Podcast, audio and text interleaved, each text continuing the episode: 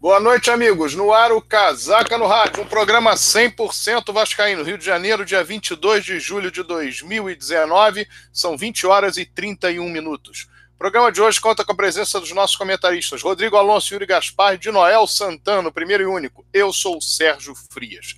Inicialmente, vamos ao boa noite do Rodrigo Alonso. Boa noite, Rodrigo. Boa noite, Sérgio. Boa noite, Yuri. Boa noite de Noel, família vascaína, amigos casaquistas. Bom, hoje é só alegria, né? Já estava com saudade de um programa assim mais leve, que a gente só vai falar de futebol e falar de vitória, é óbvio. Então, dessa vez não teve o VAR para prejudicar o Vasco.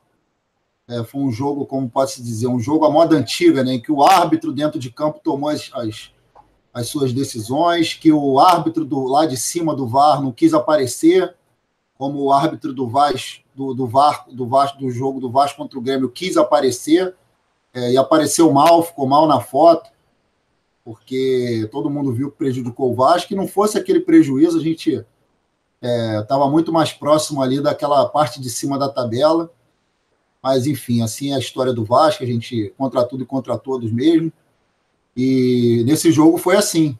É, a gente conseguiu se superar, o Vasco se superou, apesar de ser o eterno freguês, a gente sabe que, que contra o eterno freguês das Laranjeiras, o, o time da Série C, o Vasco, mesmo quando estava com, com, equipes é, tecnicamente inferiores, é, superou o Fluminense, e a gente sabe que antigamente não era assim, pelo menos até ali o meados dos anos 80, o Vasco era um freguês do Fluminense, aí quando o presidente Eurico Miranda assume o futebol do Vasco, é, isso se reverte, se reverte em números, e hoje é uma coisa absurda a quantidade de vitórias do Vasco a mais que o Fluminense. Então, apesar de ser uma coisa, como pode se dizer assim, praticamente certa, quando a gente vai ver um Vasco e Fluminense, a gente já sabe que o Vasco é, vai se sair bem, mas realmente aquele susto ali no final do primeiro tempo deu um calafrio ali. A gente pode imaginar perder para o Fluminense em São Januário é, eu até ia fazer essa pesquisa, acabei me esquecendo e ver qual, qual foi a última vez que o Vasco perdeu para o Fluminense São Januário. Provavelmente foi lá para a década de 40, de 50. Não sei, eu sei que teve um Vasco e Fluminense pela Copa do Brasil, que o Vasco foi eliminado, mas foi um empate, foi um 2 a 2 O primeiro jogo foi 1 a 1 e o 2 a 2 no, em São Januário eliminou o Vasco. Mas eu não me recordo de uma derrota do Vasco Fluminense São Januário, ainda bem que não aconteceu. Então, como eu disse, vamos continuar aí é, essa caminhada. Vamos pegar agora o Palmeiras, uma pedreira, né? Um jogo difícil. O Palmeiras que vem de uma derrota aí que estava invencível aí há quase um ano. Acho que 33 jogos sem ser derrotado e, e o perdeu para o Ceará. Então eles vão vir mordidos para cima do Vasco, a torcida pressionando. Mas eu estou gostando de ver aí o Luxemburgo conseguiu dar uma cara para esse time é, realmente a gente acho que atua até de posso dizer de maneira soberana contra o Fluminense. Então é isso, vamos, vamos ver aí durante a semana. O Vasco vai fazer um jogo treino, se não me falha a memória, amanhã ou quinta, contra o Barra Mansa. É, o Luxemburgo mantendo os jogadores aí em atividade, a gente pegar o Palmeiras e depois o CSA, e depois durante o programa a gente vai falar sobre o assunto aí do, do mando de campo Vasco-Flamengo. Boa noite a todos aí. É, segue aí, Sérgio. Muito bem. Muito bem. O boa noite agora é do Yuri Gaspar. Boa noite, Sérgio. Boa noite, família Vascaína, Rodrigo Alonso, de Noel, todos os casaquistas aí do Brasil e do mundo. É muito bom, realmente, Rodrigo. Programa leve, Vascão, camisa do casaca, vamos para as cabeças. Mas muito bom realmente ganhar, ganhar clássico. É o nosso freguês de caderno. A gente está rolando aí na internet as estatísticas, desde são 50 jogos, últimos 50 jogos, 22 vitórias do Vasco, 8 derrotas. Realmente essa virada aconteceu em 86. Graças a Deus, com a entrada do Eurico Miranda, ele conseguiu reverter bem, né? A gente está vendo isso até com os presentes fraquíssimos aí, a gente consegue ganhar ainda bem que fica assim, a nossa camisa é muito, muito pesada. A torcida do Vasco, acho que foi um fator fundamental, além do empenho dos jogadores, além da melhora, obviamente, física né, que a gente vê dos, dos jogadores, a gente vê que é, a torcida do Vasco, o Caldeirão, é assim, é incrível, né? Então, é, é um fator campo, o Rodrigo mesmo já deu uma palhinha aí, que a gente vai falar sobre é, o mando de campo que a gente está abrindo mão contra o Flamengo e a gente vê que é um jogo de paz totalmente, um jogo de uma boa renda. O Vasco teve uma boa renda nesse, nesse jogo e vamos, é, enfim, torcer para que dê certo lá em Brasília. E vamos caminhar agora. Vamos para cima, vamos para as cabeças, para o alto e avante, passar por cima do Palmeirinhas aí no próximo sábado, 5 horas da tarde. E é isso aí, galera. Vamos todo o apoio ao Vasco e a torcida está de parabéns, os jogadores, comissão técnica, vamos com tudo aí. Quero deixar a, aquele pedido sempre aí para a galera. Participar pelo WhatsApp, pelo 21 971 693 694, também pelo chat do YouTube, pelo site Casaca, pelo Twitter, pelo Instagram, o que vocês acharem melhor para comunicar com a gente, participe e, e dê o seu grito de Vasco aí com a gente e vamos com tudo aí. Obrigado aí, boa noite a todos. Muito bem. Boa noite agora é do Dinoel Santana, o primeiro e único. Boa noite, pessoal. Boa noite, turma do Casaca. Boa noite, Yuri. Boa noite, Rodrigo Alonso. Boa noite, Sérgio Frias e todos os casaquistas de modo geral. É muito bom falar depois de uma vitória. E uma vitória bonita, não é? Porque foi dentro da característica do Vasco, na virada. O Vasco é o time da virada. E mais uma vez comprovou isso. Foi bonito, né? Estádio lotado, torcida vibrante, empurrando o time de qualquer maneira. Aliás, o Castan deu uma declaração muito boa, dizendo que com esse clube, com essa torcida, isso só pode fazer bem e levar a grandes conquistas, a grandes vitórias. Esse é o Vasco. Esse é o Vasco que eu conheço há muitos anos. Não é? Ah, eu digo, essa torcida, esse calor, essa vibração. Enfim, um jogo eu gostei do jogo. E o Vasco, é como bem o disse o Rodrigo, o Vasco hoje tem uma cara. O Yuri também falou isso, né? Nós hoje temos uma cara. O time tem uma cara, a condição física dos jogadores melhora a cada momento, a vistas grossas. Então, a felicidade ainda existe. E ela está em São Januário. Só não gosto eh, de saber que teremos um jogo em Brasília quando o Vanderlei Luxemburgo foi muito claro ao dizer, até foi curioso o que ele falou, né? uma coisa bem, bem é, singular. Ele disse que se eu convido, convido você para ir à minha casa, você não vai chegar e vai abrir a geladeira para pegar uma cerveja, né? É o caso. Não é? Eu acho que todos os jogos do Vasco em que nós tenhamos o mando de campo tem que ser lá em São Januário. Não tem como não ser. Porque, veja só, eu soube que a cota para jogar em Brasília será de 500 mil. Ora bolas! Sábado deu 600 mil. Então, para que tirar de São Januário? Não há necessidade. Não é? Mas é isso aí. Estamos todos felizes, radiantes, saímos daquela daquele aperto, daquela situação constrangedora em que nos encontrávamos. Estamos caminhando a passos largos para uma posição melhor. E, aliás, eu já disse há algum tempo atrás, eu ainda acredito muito na Sul-Americana, principalmente. E, quiçá, outras coisas. Tudo é possível. Eurico Vivi.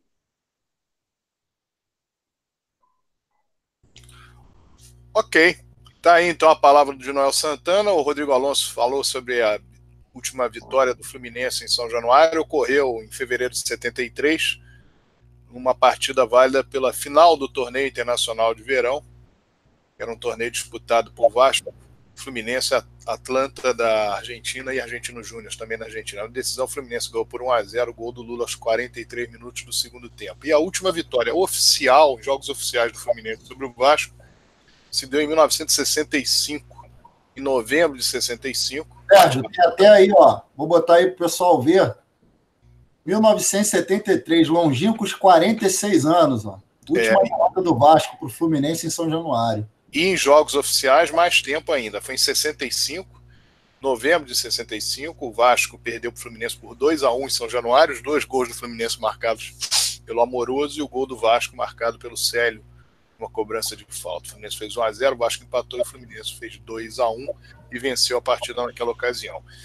É verdade que Vasco e Fluminense ficaram sem se enfrentar em jogos uh, em São Januário, em partidas oficiais, até 1990, quando o Vasco, entre 1973 e 1990, no caso que eu estou falando. Sendo que em 1990 houve uma partida disputada pela, pelo torneio Adolfo Bloch. O Vasco, na ocasião, venceu o Fluminense por 3 a 1 gols do Marco Aurélio Ayup de falta, dois gols do Sorato e o gol do Macula, aliás, um golaço pelo Fluminense no segundo tempo. Acho que abriu 3 a 0 no primeiro tempo. Em 91, empate de 1 a 1 Jorge Luiz fez o gol a favor e contra naquela ocasião.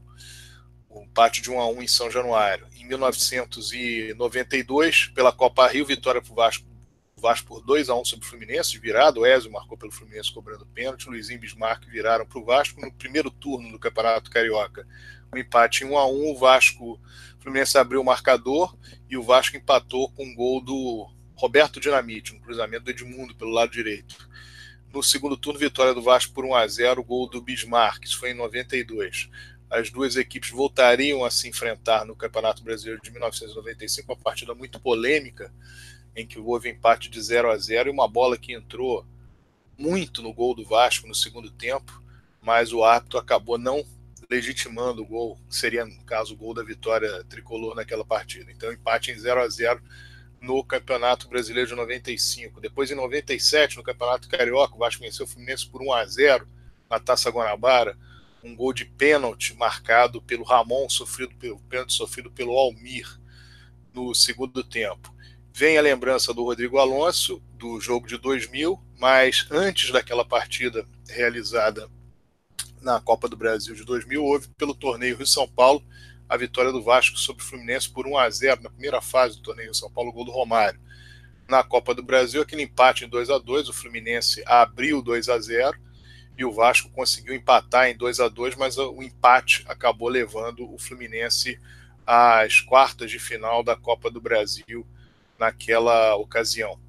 O Vasco posteriormente atuaria contra o Fluminense ainda nesse século em algumas ocasiões, não vamos nos estender tanto assim. Em 2005 venceu o Fluminense por 2 a 0, com dois gols do Romário na ocasião, um cobrando pênalti e outro no segundo tempo. Houve a oportunidade eh, em outros, ou aliás, outras oportunidades para que o Vasco pudesse enfrentar a equipe do Fluminense. Ano passado houve aquele empate 1 a 1 o Vasco abriu o marcador com o André Rios e o Fluminense acabou empatando um gol do Pedro no finalzinho, foi frustrante para a equipe do Vasco, gol Pedro marcado os 42, 43 minutos do segundo tempo, e essa vitória agora de 2 a 1 da equipe Cruz Maltina contra o seu adversário o tricolor das Laranjeiras. Vitória de virada. O Fluminense fez o gol do o gol do primeiro tempo marcado pelo Pedro, já próximo do fim da primeira etapa. No segundo tempo, a virada se deu com os gols do Leandro Castan e em cobrança de falta o Bruno César. E é sobre essa partida, no caso, realizada no sábado de manhã. Primeira partida que eu me lembro na minha vida de ter visto o Vasco atuar no sábado de manhã. O Rodrigo Alonso vai falar sobre ela, no caso, a equipe de profissionais do Vasco. Rodrigo Alonso vai falar sobre ela a partir de agora. Rodrigo Alonso, que estava presente no estádio, aliás, todos nós estávamos, o Yuri, o de Noel, o Rodrigo e eu estávamos todos presentes no estádio no último sábado. Vamos lá, Rodrigo, resumo dessa partida Vasco e Fluminense do sábado último. Bom, Sérgio, foi como eu falei aí no meu boa noite. É, o Vasco, ele, ele, na minha opinião, foi senhor da partida. Eu acho que em momento algum o time do Vasco temeu, a gente temeu por algum resultado é, diferente da vitória, pela forma como o Vasco atuava. Eu acho que o nosso único temor é ali na arquibancada. Eu posso te falar porque eu estava ali naquele meio, ali embaixo do, da, da cabine de, de transmissão, dos torcedores. O temor dos torcedores era com Sidão. É, todo mundo ficou muito preocupado quando ali, um pouco antes do jogo, saiu a notícia de que ele seria o goleiro titular. É, então, quando a bola chegava até ele, mesmo de uma forma que não fosse assim é, que trouxesse risco para a meta dele, a gente já ficava meio que preocupado, né? E, e, ele realmente teve ali umas intervenções no início que você percebe que ele ainda está muito nervoso, ele ainda se, se ele ainda se, se encontra muito nervoso ali para nessas atuações aí, de repente até por causa daquela da falha que ele teve, né? Então, acho que foi esse o único temor, porque na verdade a zaga do Vasco e eu não vou falar nem a zaga para não ficar se resumindo aos dois jogadores da zaga, mas o sistema defensivo do Vasco é, ele está se mostrando muito seguro. Então, é, o que eu vi no primeiro tempo, apesar do gol do Fluminense, é, foi o Vasco atacando muito mais. O Vasco teve uma chance claríssima de gol. Eu não entendo até agora porque o Raul não chutou aquela bola. Ele teve aquela oportunidade ali pelo lado direito, ele, ele foi tocar a bola. Eu acho que não sei se era o Marrone que estava ali, que também não acreditou muito na jogada. E aí o Vasco acabou desperdiçando ali uma chance de, de abrir o placar. Até o meu filho estava comigo e falou: pai, já era para a gente estar tá 2 a 0 E realmente podia, o Vasco podia estar tá vencendo. O Fluminense, é, esse, esse esquema do, do, do, do Diniz, né, de ficar ali naquele. de tocando muita bola e tocando a bola para trás, e realmente ele coloca em risco o time do Fluminense, né? Você vê que é uma coisa treinada ali. O time do Fluminense fica tocando a bola ali atrás, inclusive toca para o goleiro, o goleiro toca para o zagueiro, o zagueiro volta para o goleiro. Então ali era uma hora de ter um cara com experiência, um, um camisa 9, para ficar pressionando. E esse, esse, é o grande problema do Vasco, foi para mim nesse jogo, é, e tem sido ultimamente, é a falta de um, de um cara do matador. É, realmente não dá, a gente não pode contar aí que, que o Marrone vai, vai resolver essa questão.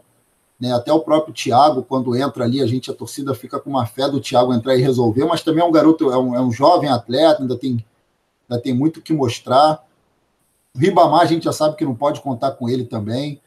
É, esse rapaz que veio do Curitiba, também não é a dele ali, essa, essa questão de, de, de, de ser o matador. Então, o que, que aconteceu? A gente está tendo que contar com atletas de outras posições para resolver esse problema de botar a bola para dentro da rede. Então o Vasco tomou esse gol, uma bobeira da zaga do Vasco, do sistema defensivo, na verdade, não vamos ser injustos de, de botar a culpa em duas pessoas, até porque ali, para mim, quem errou foi o Raul, né, que, que deu ali um passe errado e a bola acabou sobrando para o Pedro. Na verdade, para o Gilberto, o Gilberto tocou para o Pedro. Mas ali foi uma falha coletiva. É, o Vasco deu uma bobeira ali, tomou um gol injusto. Para mim, foi injusto esse gol do Fluminense. É, no finalzinho do primeiro tempo. E aí foi para o segundo tempo. O Vasco é, partindo para cima, o Fluminense recuou, é, ficou naquela história de ficar dando passe ali atrás, dando passe, dando passe, e, e com 21 minutos ali a gente teve, teve a chance ali do, do, do, gol, né? E o Castano desperdiçou. O Vasco já havia perdido uma outra oportunidade um pouco antes. E ali aos 21 minutos o Castan fez o gol, quer dizer, um cara teve que sair lá da zaga. E ele realmente, por ser muito alto, ele traz muita, muito perigo ali nos cruzamentos, né? E aí o Vasco empatou a partida. É, o Fluminense teve um jogador expulso, o que já facilitou mais ainda né, para o Vasco. E teve o segundo jogador expulso, e aí com 30 minutos, é, numa bela cobrança aí do Bruno César, mais um que não é um cara que foi contratado para ser goleador, apesar de ser de ter essa fama de chutar muito bem de fora da área, né? Ainda não tinha mostrado um, uma cobrança de falta assim com a categoria que ele cobrou. E aí coincidiu de logo depois da, da expulsão do segundo jogador do Fluminense, o Vasco fazia aí o seu, o seu segundo gol. E aí, com certeza, a partir dali, a partir dos 30 minutos, cara, os 15 últimos minutos ali com os acréscimos, teve mais 4 minutos, quer dizer, os 19 minutos finais, o Vasco ficou tocando bola e o Fluminense parecia que também estava meio que conformado. Assim, você não viu o Fluminense partir com cima para é, cima do Vasco, até porque você percebe que isso é uma coisa que o próprio Fernando Diniz colocou ali na cabeça dos jogadores dele, que eles têm que ficar tocando bola, até chegar o time adversário, de repente dar uma abrir ali, dar uma, uma brecha para eles entrarem. Só que como eles tinham dois a menos, eles ficaram meio, meio que sem saber o que fazer. E o Luxemburgo, obviamente, né, um cara estrategista, ele é, botou o Vasco também para ficar tocando a bola. Vamos, vamos ver aí também se vocês se abrem para eles tentar. O Vasco quase fez um gol, fez o terceiro ali no finalzinho e, lógico, para não deixar é, de repetir o velho roteiro dos jogos do Vasco em últimos minutos ou minutos finais, o Vasco conseguiu, com dois jogadores a menos, ali passar um sufoco, um pequeno sufoco ali no, numa falta ali desnecessária, que eu até falei com meu filho, pô, essa, esse tipo de falta, cara, final do jogo é para fazer no meio de campo. Quer parar a jogada? Para no meio de campo, faz a falta. Quer dizer, deixou o jogador do Fluminense chegar, fez uma falta ali perto da área, é, teve a cobrança da falta, o jogador do Vasco desviou para fora e, felizmente, o árbitro encerrou o jogo, né? Porque senão a gente ainda tem um, um, um escanteio e aí, com certeza, tinha um Fluminense todo para dentro da área e ali seria realmente é, o último, a última chance, né? Então, a gente teve que passar esse pequeno sufoco aí, mas como eu disse, para não fugir do roteiro, né, dos jogos do Vasco mas conseguimos aí essa vitória, foi uma bela vitória. O Sérgio realmente falou, não me lembro de ter um jogo do São Januário 11 da manhã, mas foi sensacional. Acho que é um horário bom, porque é, o torcedor vai. Da outra, uma outra oportunidade que teve um jogo também 11 da manhã, se não me falha a memória, foi no Maracanã. É, o torcedor do Vasco também é, compareceu. Seria ótimo que fosse assim. É, já estamos aí com notícias de que para o Vasco e CSA, espero que isso não aconteça, o jogo vai ser no Engenhão, Quer dizer, a torcida do Vasco está empolgada aí, de repente consegue um bom resultado contra o Palmeiras, seria mais uma oportunidade de lotar São Januário. Mas aí é uma questão da obra, que está tendo uma obra lá para instalação dos, dos novos refletores, quer dizer, uma péssima hora para se fazer essa obra. É, não teria como ter o jogo, porque aí teria que interditar uma parte da social, e aí você não pode mandar o jogo ali em São Januário. É, eu acho que seria interessante interromper um pouco, essa obra e, e tentar transferir o jogo para de manhã, porque o jogo é para as 7 da noite. Então, poderia tentar transferir para 11 da manhã novamente, o jogo contra o CSA, para a gente lotar São Januário e não perder né, essa oportunidade, porque botar no Engenhão, cara, o Engenhão não tem condições, a torcida do Vasco é um estádio frio, ninguém gosta de assistir jogo no Engenhão. E para terminar de passar a bola aí, cara, que absurdo é esse? O Vasco, mais uma vez, um jogo contra o Flamengo, é, vendendo o mando de campo. Na pior das hipóteses, vamos ser muito otimistas, a gente pode dizer que é campo neutro. Porque eu não sei ainda se vai ser 50-50, se é 70-30, se é 90-10, porque se for 90-10, 70-30, tudo bem, a torcida do Vasco enche lá seu, seu setor e empurra do Flamengo lá pequenininho. Agora, se você bota meio a meio, é, é campo neutro. Então, quer dizer, a gente está cedendo o nosso mando de campo para um jogo de campo neutro contra o Flamengo, que tem torcida grande lá também no, é, em Brasília. Quer dizer, eu acho mais um tiro no pé, mas enfim, vamos, vamos acreditar que a gente possa conseguir a vitória também nesse jogo contra o Flamengo e, como o de Noel falou, vamos começar a mirar a parte de cima da tabela. É, primeiro Sul-Americana e quem sabe ali o Botafogo estava perto de chegar, pô. Por que, que o Vasco não pode chegar? Lá no G6 até uma vaga na Libertadores. Pega aí, Sérgio. Quero dar uma palavrinha. Vamos lá, Yuri. Ah, Rodrigo, eu acho que você aliviou muito o Sidão, hein? Eu acho que ele poderia ter chegado naquela bola. A gente. Poxa, tá na hora, Yuri, eu também achei, assim, na hora do jogo eu achei que ele podia ter pego aquela bola assim, mas depois vendo o VT, é, depois vendo o VT, eu acho que, assim, ele podia ter feito uma defesa, seria uma defesaça. Mas ele tomar o gol não foi um pecado dele, não foi um erro dele. Mas na hora, toda a torcida que estava lá na arquibancada falou: culpa do Sidão. Caramba, eu achei isso também, Rodrigo. Achei que dava para pegar. Bom, eu não vi detalhadamente no replay, mas assim, eu achei que ele pulou, sei lá, meio lento. Eu vejo goleiros é, outros aí fazerem defesas assim é, absurdas e ele, puxa vida, a gente estava com domínio do jogo, aquele gol foi uma ducha de água fria. É, dá a impressão mesmo, dá a impressão mesmo, Yuri, que ele caiu em câmera lenta. Dá a impressão é. que ele caiu atrasado, porque ele é um cara grandão, pesadão. Ele não é um goleiro leve, entendeu? Que ele pula e chega na bola rápido. Então, assim, na condição física dele, ele ali teria que ter pulado antes ou estar tá melhor posicionado. Mas, enfim, eu acho que não foi um frangaço como a gente esperava que ele fosse levar. Inclusive, teve um lance que teve um recuo de bola para ele que a torcida achou que ele ia deixar a bola passar e entrar no gol. Para tu ver o nível de temor da torcida do Vasco com ele, cara. Lá na arquibancada, todo mundo tá, tava rezando para o Sidão não fazer uma besteira. Muito bem. Tá aí a palavra do Yuri e do Rodrigo Alonso. E eu vou pedir agora a opinião do Dinoel. O Dinoel também estava presente no jogo opinião específica sobre o Sidão, ele de Noel, que foi goleiro de futsal, goleiro de, chamado futebol society, e que ele fale sobre o lance do Sidão. Eu, particularmente, já vou dar minha opinião, não achei falha do goleiro do Vasco. E claro que poderia ter chegado na bola, e poderia não ter mesmo tentado, chegando na, tentado chegar na bola, né? poderia não fazer a defesa porque o chute foi muito bem colocado, foi rápido e bem colocado. Aliás, o centroavante do Fluminense tem essa característica. Mas eu vou ouvir a opinião, vamos dizer, de alguém mais ligado a isso, mais uh, focado na, na, posição de goleiro, ele que foi goleiro em várias oportunidades, em vários tipos de campo. Vamos lá, meu caro de Noel. Olha, ô Sérgio, eu concordo com você. Eu acho que a torcida está olhando o Sidão muito mal. O Sidão foi ótimo no Botafogo. O Sidão, naquele time lá em que o Fernando Diniz era o técnico, lá do interior de São Paulo, foi ótimo. O pessoal pegou uma cisma com ele, por causa daquela bola que ele perdeu, não sei o que, tal, com, com os pés que ele passou. Em verdade, eu também, como diria, verdade eu vos digo, aquele gol daquela bola, entende, que dizem que ele passou mal, mas o maior culpado não foi ele, não. O Luiz, foi o Luiz Gustavo. O Luiz Gustavo foi o grande culpado. Esperou a bola, não dividiu a bola, a culpa não foi dele, não. Então fica todo mundo, o Sidão, o Sidão. O Sidão é um bom goleiro. Aquela bola do Pedro é difícil de pegar, sabe por quê? ele bate tirando, ele bate tirando a bola, tirando do goleiro. A bola faz uma. É porque ela vai arrastar sem rasteirinha tal. e também é uma coisa, a bola rasteira não faz graça para nenhum goleiro. E ele, ele e o Pedro, vamos, vamos entender o seguinte, né? É um belo jogador, né?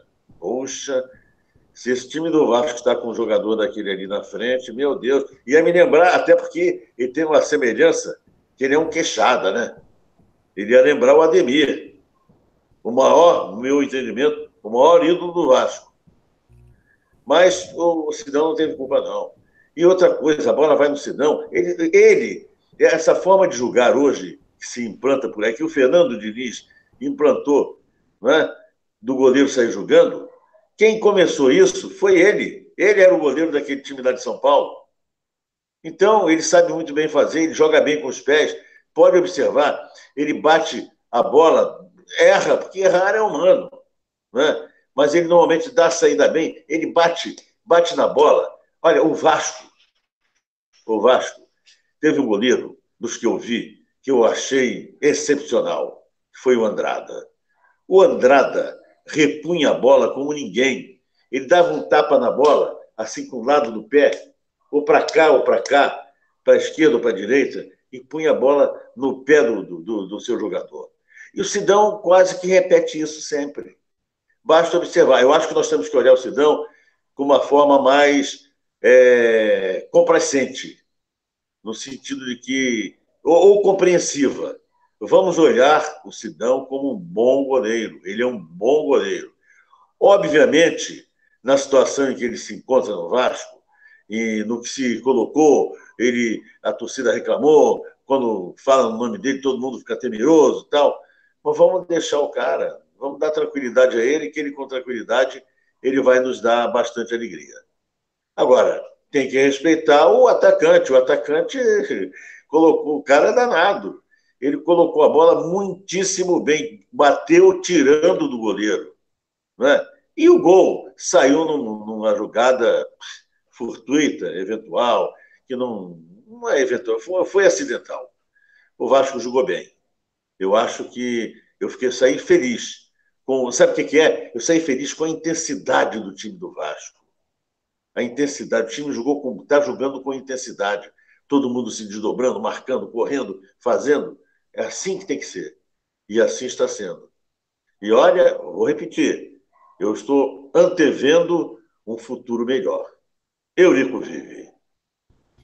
Muito bem, tá aí a palavra do Di Noel. O Vasco atuou essa partida contra o Fluminense sem o seu principal jogador hoje, o Rossi, portanto a vitória acabou sendo uma vitória expressiva também em função disso. Eu não entendo, diferentemente do que os nossos amigos comentaristas entendem, que o Vasco tenha feito um grande jogo. Acho que o Vasco, no primeiro tempo, eu percebi o Vasco com muitas dificuldades. O Fluminense teve mais a posse de bola. Fato é também que o Fluminense, tendo mais a posse de bola, foi pouco efetivo foi tanto efetivo, mas de alguma maneira ele tinha dava a impressão de que ele tinha um jogo relativamente sob domínio. o Vasco buscava fazer jogadas de contragolpe, mas sem um homem-gol, elas se tornavam profícuas, no caso. E no segundo tempo, o, aliás, no final do primeiro tempo, o gol do Fluminense, na forma como o jogo estava correndo, surpreendeu de fato o Vasco, trouxe uma vantagem importante para a equipe tricolor no início segundo, da segunda etapa, mas a expulsão do atleta do Fluminense no início da segunda etapa, o Digão, ela acabou com toda a esquematização do Fluminense e melhorou de fato a possibilidade do Vasco conseguir os resultados. O resultado, porque o Vasco jogava em São Januário, com a sua torcida numerosa e praticamente lotando o estádio. O Nenê saiu logo após a expulsão, isso facilitou também um pouco a vida do Vasco, porque o Nenê estava irritando muito os jogadores do Vasco do, do primeiro e do segundo tempo, cavando e sofrendo muitas faltas, a própria torcida do Vasco se enervando um pouco, a do Vasco que leva uma questão com o Nenê, parece que mais pessoal do que qualquer outra coisa, e o empate do Vasco, o 1 a 1 ele deu uma esperança da torcida do Vasco de que houvesse a virada. E a verdade é que o gol de falta se deu no momento em que houve mais uma expulsão do jogador do Fluminense, portanto o Vasco jogou 11 contra 9 cerca de 20, 20 e poucos minutos do segundo tempo. E isso modifica completamente a, a, forma de se jogar. Você joga 11 contra 10 ou 11 contra 9, no sábado de manhã, com sol, etc. As duas equipes não estão acostumadas a esse horário.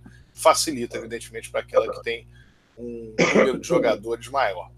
E o Fluminense, ele não conseguiu, desde o momento em que houve a diferença numérica, se reaver no jogo. E quando o, foi marcada a falta para o gol do Bruno César, houve já uma substituição programada pelo Fernando Diniz, já tinha retirada do Pedro, que era o centroavante, exatamente que poderia fazer alguma coisa ainda na tentativa de uma reação da equipe da equipe da visitante. E com essa saída, obviamente, o jogo ficou mais e mais à feição do Vasco, mas eu particularmente não gostei da atuação do Vasco, a não ser pelo fato da vontade, sem dúvida nenhuma não faltou, uma mínima tentativa de organização da equipe, e em determinadas situações, como nessa, a substituição deu certo. Bruno César entrou, acabou batendo a falta que redundaria no gol do Vasco e depois marcou ele próprio o gol de falta, mas também não fazia uma partida, nós pudéssemos dizer que era de saltar os olhos. Acabou sendo importante nos lances dos dois gols. O Vasco continua precisando de um centroavante, o Vasco continua precisando de reforços, o time tem uma limitação muito clara e eu me preocupo ainda muito com a situação do Vasco em relação ao Campeonato Brasileiro porque nós temos um período de contratações, esse período, período para contratações, esse período daqui a pouco ele vai, ele vai se encerrar, o Vasco não se movimenta, é, tem, estávamos dizer, nessa vitória contra a equipe do Fluminense, é importante porque é uma vitória em São Januário, é um clássico, foi um jogo disputado às 11 horas da manhã num sábado que, como eu disse, é inédito, já tinha visto jogos disputados no domingo, 11 horas da manhã, mas sábado, time profissional do Vasco, não me lembro de nenhum jogo bastante disputado nesse horário. Então, tudo isso, estádio lotado, a torcida do Vasco satisfeita por uma virada, e tem que ficar satisfeita mesmo. Um jogo em que as famílias foram para o estádio, em que os torcedores eles empurraram o Vasco o tempo, o tempo todo. Houve uma energia muito favorável ao time do Vasco. As circunstâncias do jogo, do jogo foram favoráveis e, evidentemente, a vibração da torcida do Vasco ela se deu de forma chamativa, de forma a trazer a todos nós uma sensação de que foi uma, um grande dia, e foi mesmo, um grande dia, uma, uma, grande rodada para o Vasco e principalmente um grande jogo, um grande clássico. Mas há uma preocupação muito clara de minha parte em relação ao futuro do Vasco, continuando da maneira como está. O time do Vasco é limitado, o time do Vasco tem sérios problemas para jogadas, para as transições ofensivas. É um time que consegue minimamente se defender com algum tipo de organização e eficiência, mas mesmo assim tem tomado gols porque tem deficiências, possui deficiências. Entendo que o Sidão não falhou no gol e vou fazer aqui, eu vou perguntar para os outros comentaristas, evidentemente que eles vão dar as opiniões dele, provavelmente serão diferentes da, da, da minha opinião, mas eu entendo da mesma maneira que eu entendi que a falta cometida pelo Giano, Vasco e Bahia de 2017, quando a partida estava 0 a 0 em São Januário, volta de 17, 18 minutos do primeiro tempo, que ele fez sobre o Gusta, Gustavo, o chamado Gustavo, que depois foi para Fortaleza, enfim, que naquela oportunidade a bola estava no alto, então ele fez a falta, ele não era não era para considerar o último homem e levou o cartão amarelo, a imprensa inteira disse que ele era para ser expulso e eu defendi aqui no Casaca no Rádio que ele não deveria ter sido expulso. A bola ainda estava em disputa, a bola ainda estava no alto, não, não era uma clara e manifesta situação de gol. É a mesma opinião que eu mantenho no lance da expulsão do Frazão, jogador do Fluminense, aos 28 minutos do segundo tempo, quando o Pikachu provavelmente ganharia a bola, mas ela ainda estava quicando, então para mim não havia clara e manifesta situação de gol. Então, da mesma maneira que eu interpretei que o Vasco não foi beneficiado é, no jogo contra o Bahia, no caso que o Jean levou só cartão amarelo naquela oportunidade, na segunda rodada do Campeonato Brasileiro de 2017, eu também mantenho a minha opinião em relação à expulsão do Frazão. Eu entendo que o Iago Pikachu sofreu a falta, era falta para amarelo, amarelo, mas não para vermelho. De qualquer maneira, a falta seria cobrada, como foi, saiu o segundo gol do Vasco, o Vasco estaria com 2 a 1 aos 28 do segundo tempo, 11 contra 10, grandes possibilidades de vencer a partida, independentemente da expulsão do Frazão. Mas eu queria uma opinião a respeito dessa, dessa expulsão, se alguém quiser falar também sobre a primeira, a primeira acredito que não, não tenha havido nenhum tipo de discussão sobre a do Digão, mas sobre as duas expulsões, vou começar aí pelo Rodrigo Alonso e em seguida fala o, o nosso de Noel Santana. Vamos lá opinião de é, A maior forma, a melhor forma de saber se foi injusto ou não é você consultar o torcedor adversário.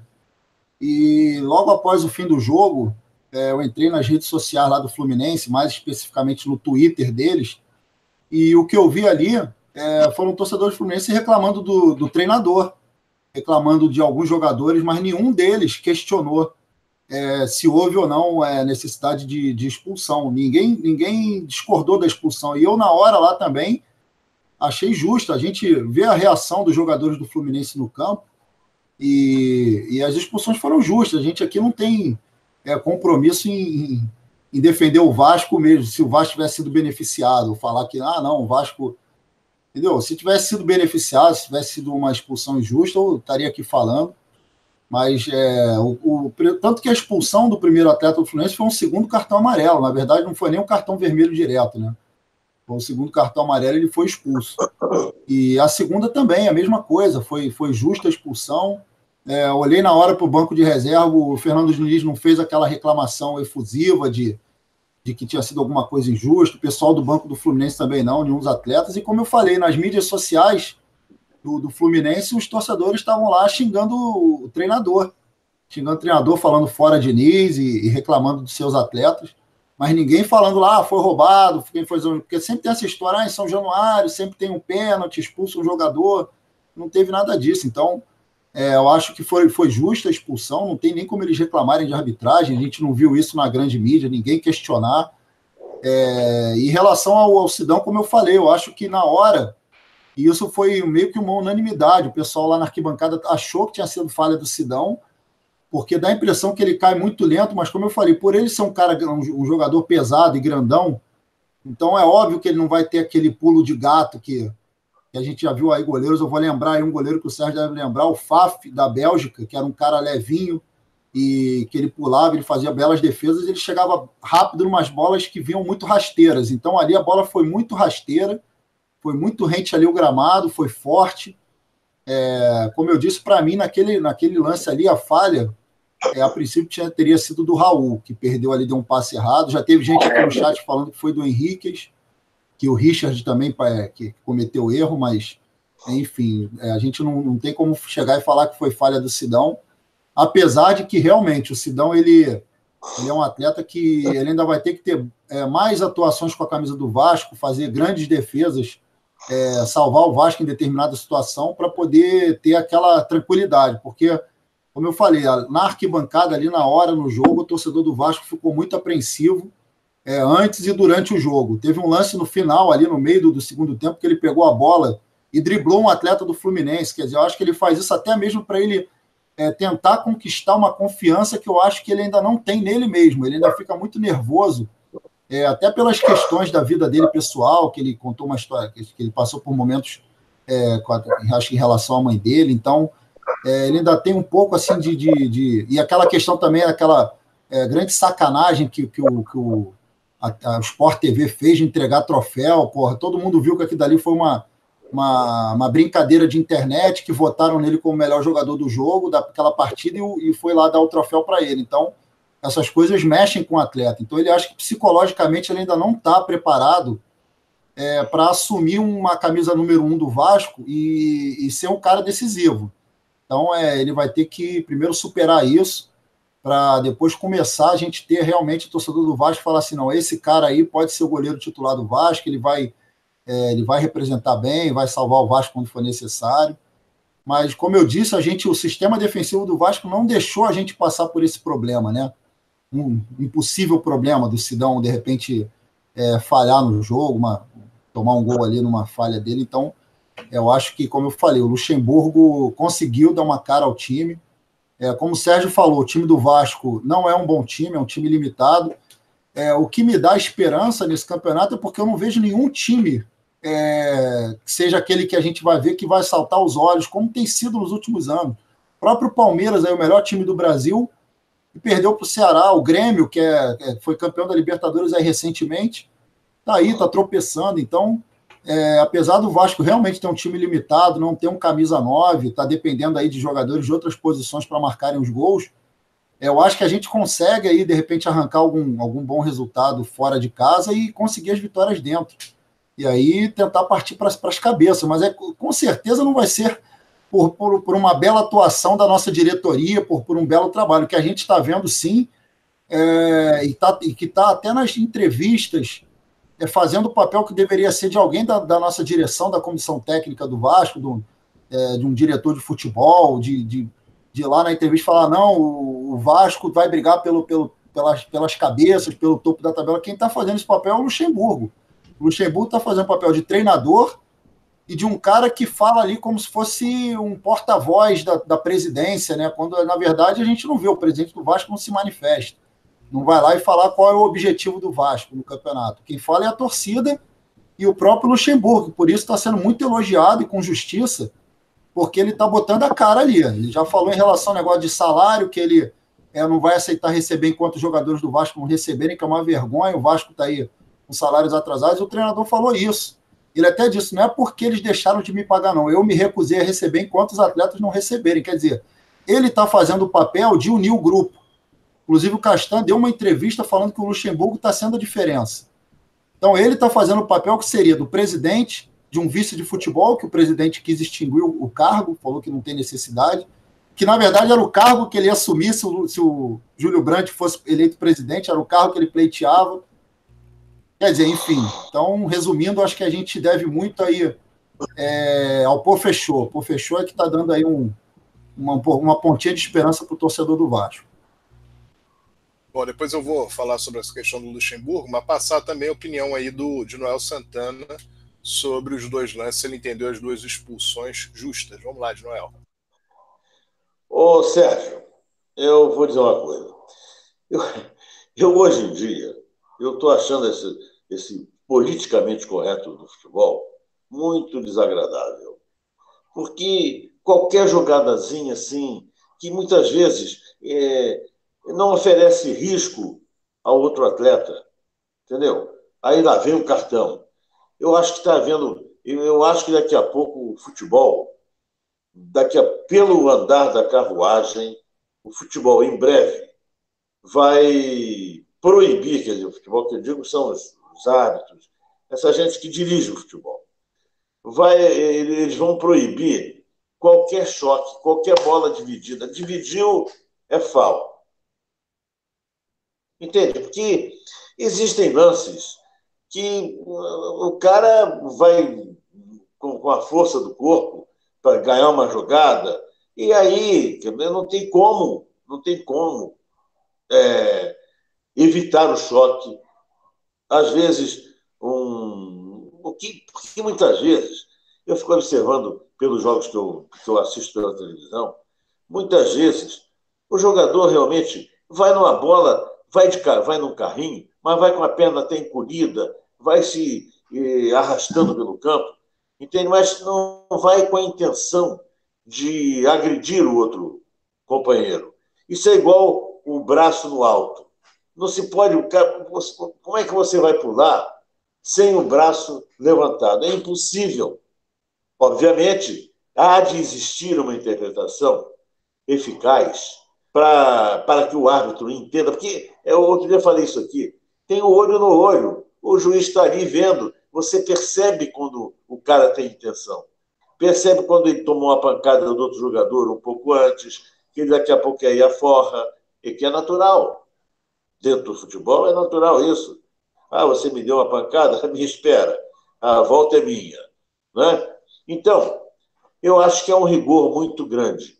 Obviamente, eu, acho que nos, nos lances contra desse jogo do Vasco o Fluminense, não sei, não sei se na, nas, no, os dois cartões, eu digo o segundo ou o primeiro cartão, foram tão eficientes assim, se não houve uma precipitação do juiz. É claro, eu dizendo isso aqui como vascaíno que eu sou, né, alguns vão dizer, pô, mas o de Noel tá maluco, quer dizer, foi, nos beneficiou? Não, não é o nos beneficiar, sabe? É o que eu estou vendo, não estou vendo, eu estou fazendo uma análise mais ampla. Eu acho que o problema não é exatamente desse jogo, vem acontecendo, e acontece conosco também. Você veja, aquele lance do Rossi, sinceramente, eu acho que ele não tinha que tomar cartão. E tomou cartão. Né? É disputa natural. E isso, inclusive, eu ouvi em, certo, em certas ocasiões, em certos comentários depois do jogo, que esses caras que vivem interpretando a arbitragem, ex-árbitros, né? E tá, muitos deles também acharam que não, não foi nada para tomar cartão. Então, sabe, é uma coisa muito dúbia. Eu acho que está se jogando o futebol do politicamente correto sabe? É muita, eu diria assim, é força. Ah, tem a força desproporcional. Porra, força desproporcional. O cara não vai numa jogada para perder, vai para ganhar. Então, eu acho que, sabe, em relação, eu acho que não, não sinceramente, não, não, eu não, nos, nos, digamos, nos quatro lances, dois lances, eu não teria dado cartão. Obviamente, como torcedor do Vasco, foi bom. Né? Mas eu não sei, no, no cômputo geral do que está acontecendo, eu não acho que isso esteja sendo correto, porque assim como foi a nosso favor, vai ser contra também. E já foi no caso do Rossi. Então, cara, eu, a gente tem que pensar muito isso. Porque nós, infelizmente, não temos é, autoridade suficiente né, para militar, né, de militância com, com esses árbitros de futebol, com essa interpretação que está sendo dada hoje, mas isso ainda vai mudar, não pode continuar assim. Eu acho que a coisa tem. Você vê, na Europa, o jogo é muito mais duro. Existe. O juiz deixa correr muito mais, não dá cartão a toda hora. Né? Aqui não, aqui qualquer coisinha é um cartão. Qualquer coisinha é cartão. Isso prejudica o espetáculo. Em relação ao jogo do Vasco, eu gostei. eu de Covid. Muito bem. Está aí, a, tá aí a palavra do nosso de Noel Santana. Eu, e, vá, vá, fala, Yuri. Ah, eu acho que foi justo assim as duas expulsões. Não quero contrariar meu grande de Noel. Não, pode contrariar, Mas eu acho assim, acho que ele estava já na frente, pronto para virar ali, meter o gol e foi expulso. Foi um golaço lá do nosso amigo, nosso amigo não, né, do jogador lá do Bruno César. E eu acho o seguinte sobre o Luxemburgo, é, eu acho que ele tem que mostrar mais muito mais coisa, tá? Acho que o técnico ele tem uma assim, ele tem um prazo de validade, eu acho que na maioria dos clubes, ele está muito no início. O que ele fez realmente de bom é unir o grupo e colocar a galera lá para ralar, para se empenhar mais, melhorou fisicamente, mas ele tem que mostrar muito mais, assim, é, como ele é o referência nosso, o Rodrigo falou muito bem, porque a gente praticamente não tem presidente, não temos vice-presidente de futebol, então ele é um cara que está unindo o elenco. A gente teve ao longo desses, desse um ano e meio aí dessa gestão inúmeros problemas com com o elenco, de, entre elenco, né? E, e aí ele conseguiu realmente botar aí também. Pior que tá, não dava, né, gente? A gente tem que ter essa ascensão aí é, e torcer para que realmente venham reforços, porque a gente precisa. É uma, é uma, competição que tem muitas contusões, tem muitos cartões mesmo de, de suspensões devido aos cartões. Então a gente tem realmente que melhorar bastante coisa, mas é, o mínimo que se espera é que a galera corra né, atrás da bola, que honre a camisa do Vasco, que traga as vitórias, porque a gente também tem que dar sorte. Também temos que, enfim, são uma série de fatores aí. O fator campo, torcida, para mim é muito importante São Januário e a gente não pode abrir mão mesmo, porque faz diferença em muito.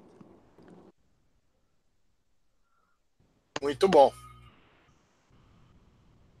Muito bem, tá aí então a palavra do Yuri Gaspar a respeito dessa, dessa vitória, do, aliás, dessa vitória não, da, que, da questão inerente às expulsões e também do Vanderlei Luxemburgo. Volto a falar, como eu disse aqui em 2017, não vou mudar de opinião, porque o Vasco numa vez foi prejudicado, numa vez foi beneficiado pela tese geral da imprensa, não é? Então, se em 2017 eu bati na tecla aqui de que o Jean, como a bola estava em disputa, ela estava no alto ainda, muito provavelmente o jogador do Bahia chegaria na frente com condição de arremate, mas ela estava naquele momento, na tentativa ainda de se disputar, de ainda se discutir com a bola no alto, então o cartão amarelo foi bem aplicado e não a expulsão ao Jean. O jogo estava 0 a 0 o Bahia teria 11 contra 10 no primeiro tempo, desde os 18 minutos do primeiro tempo até o final do jogo, e eu entendi. A CBF, na época, disse que aquela expulsão deveria ter ocorrido, colocou o jogo como um jogo de erro da arbitragem e eu defendi aqui que o Jean não deveria ter sido expulso. Então, neste caso, eu também defendo que a expulsão não deveria ter ocorrido. Deveria ter ocorrido a falta ser marcado, o cartão amarelo ser aplicado, sim. E volto a falar, eram 28 minutos do segundo tempo, o Vasco, mesmo 11 contra 10, ratificando no gol de falta do Bruno César, teria o Fluminense muito pouco tempo para uma reação e o Vasco estaria muito próximo de uma vitória, independentemente da expulsão do jogador do Fluminense. Com relação ao Vanderlei Luxemburgo, a, a linha minha de, de análise no que, no que tange a participação dele no Vasco é que está errado, a forma como as coisas, estão acontecendo está, está errada, está muito errada, porque o Vasco não tem direção, não tem vice-presidência de futebol, não existe gerente de futebol no Vasco, nem fala, não tem vice-presidente de futebol, não tem diretor de futebol, e o Vanderlei Luxemburgo fala aquilo que quer e bem entende, vai fazendo aquilo que quer e bem entende, enquanto está dando certo, tudo bem. Se começar a dar errado, como é que vai, como é que vai se fazer? É um técnico que de 2011 para cá, excetuando o ano de 2011, é um técnico que tem tido vários problemas por onde passa, trabalhos que começam muito bem e desabam no meio do caminho. Ele deu uma declaração essa semana sobre Ian Sassi, dizendo, elogiando o jogador, etc., e dizendo, ah, mas se não der certo no final do ano ele vai embora, ou no final do ano ele não fica, alguma coisa assim, como se fosse ele quem definisse isso no, no final do ano, um jogador que inclusive o empréstimo é de fato de um ano. Um jogador que ele deu moral, falou isso no final da entrevista e o Ian Sasso foi muito mal no jogo contra o Fluminense. É, é um técnico que, quando os jogadores começam a dizer é ele que está fazendo a diferença no elenco do Vasco, significa o quê? Significa que o time não tem jogadores para fazer diferença, então a diferença é o treinador, que já é ruim, e ao mesmo tempo é um recado dado à própria direção do Vasco. Ele praticamente ele segura o futebol do Vasco. Tá errado. Não é a forma de se fazer futebol.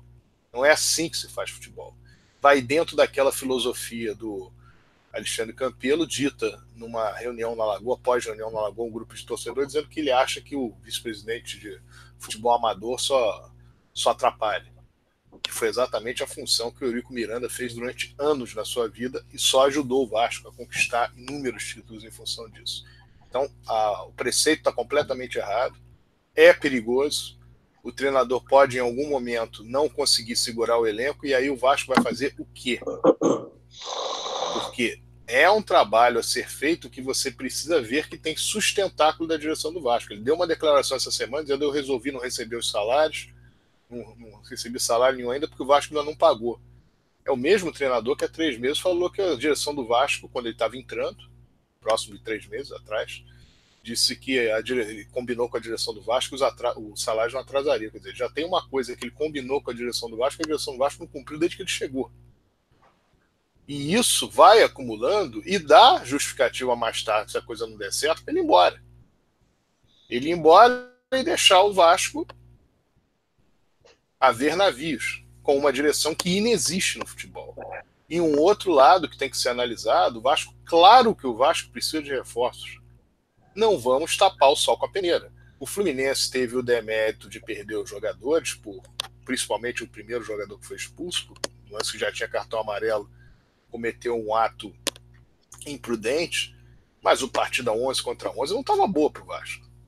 Ela ficou boa quando ficou 11 contra 10, depois 11 contra 9, o fato do, da bola ter entrado no momento da segunda expulsão, o fato de o Vasco com 11 contra 10 ter feito um gol rápido, o Vasco não demorou nem 10 minutos para fazer o gol após a expulsão.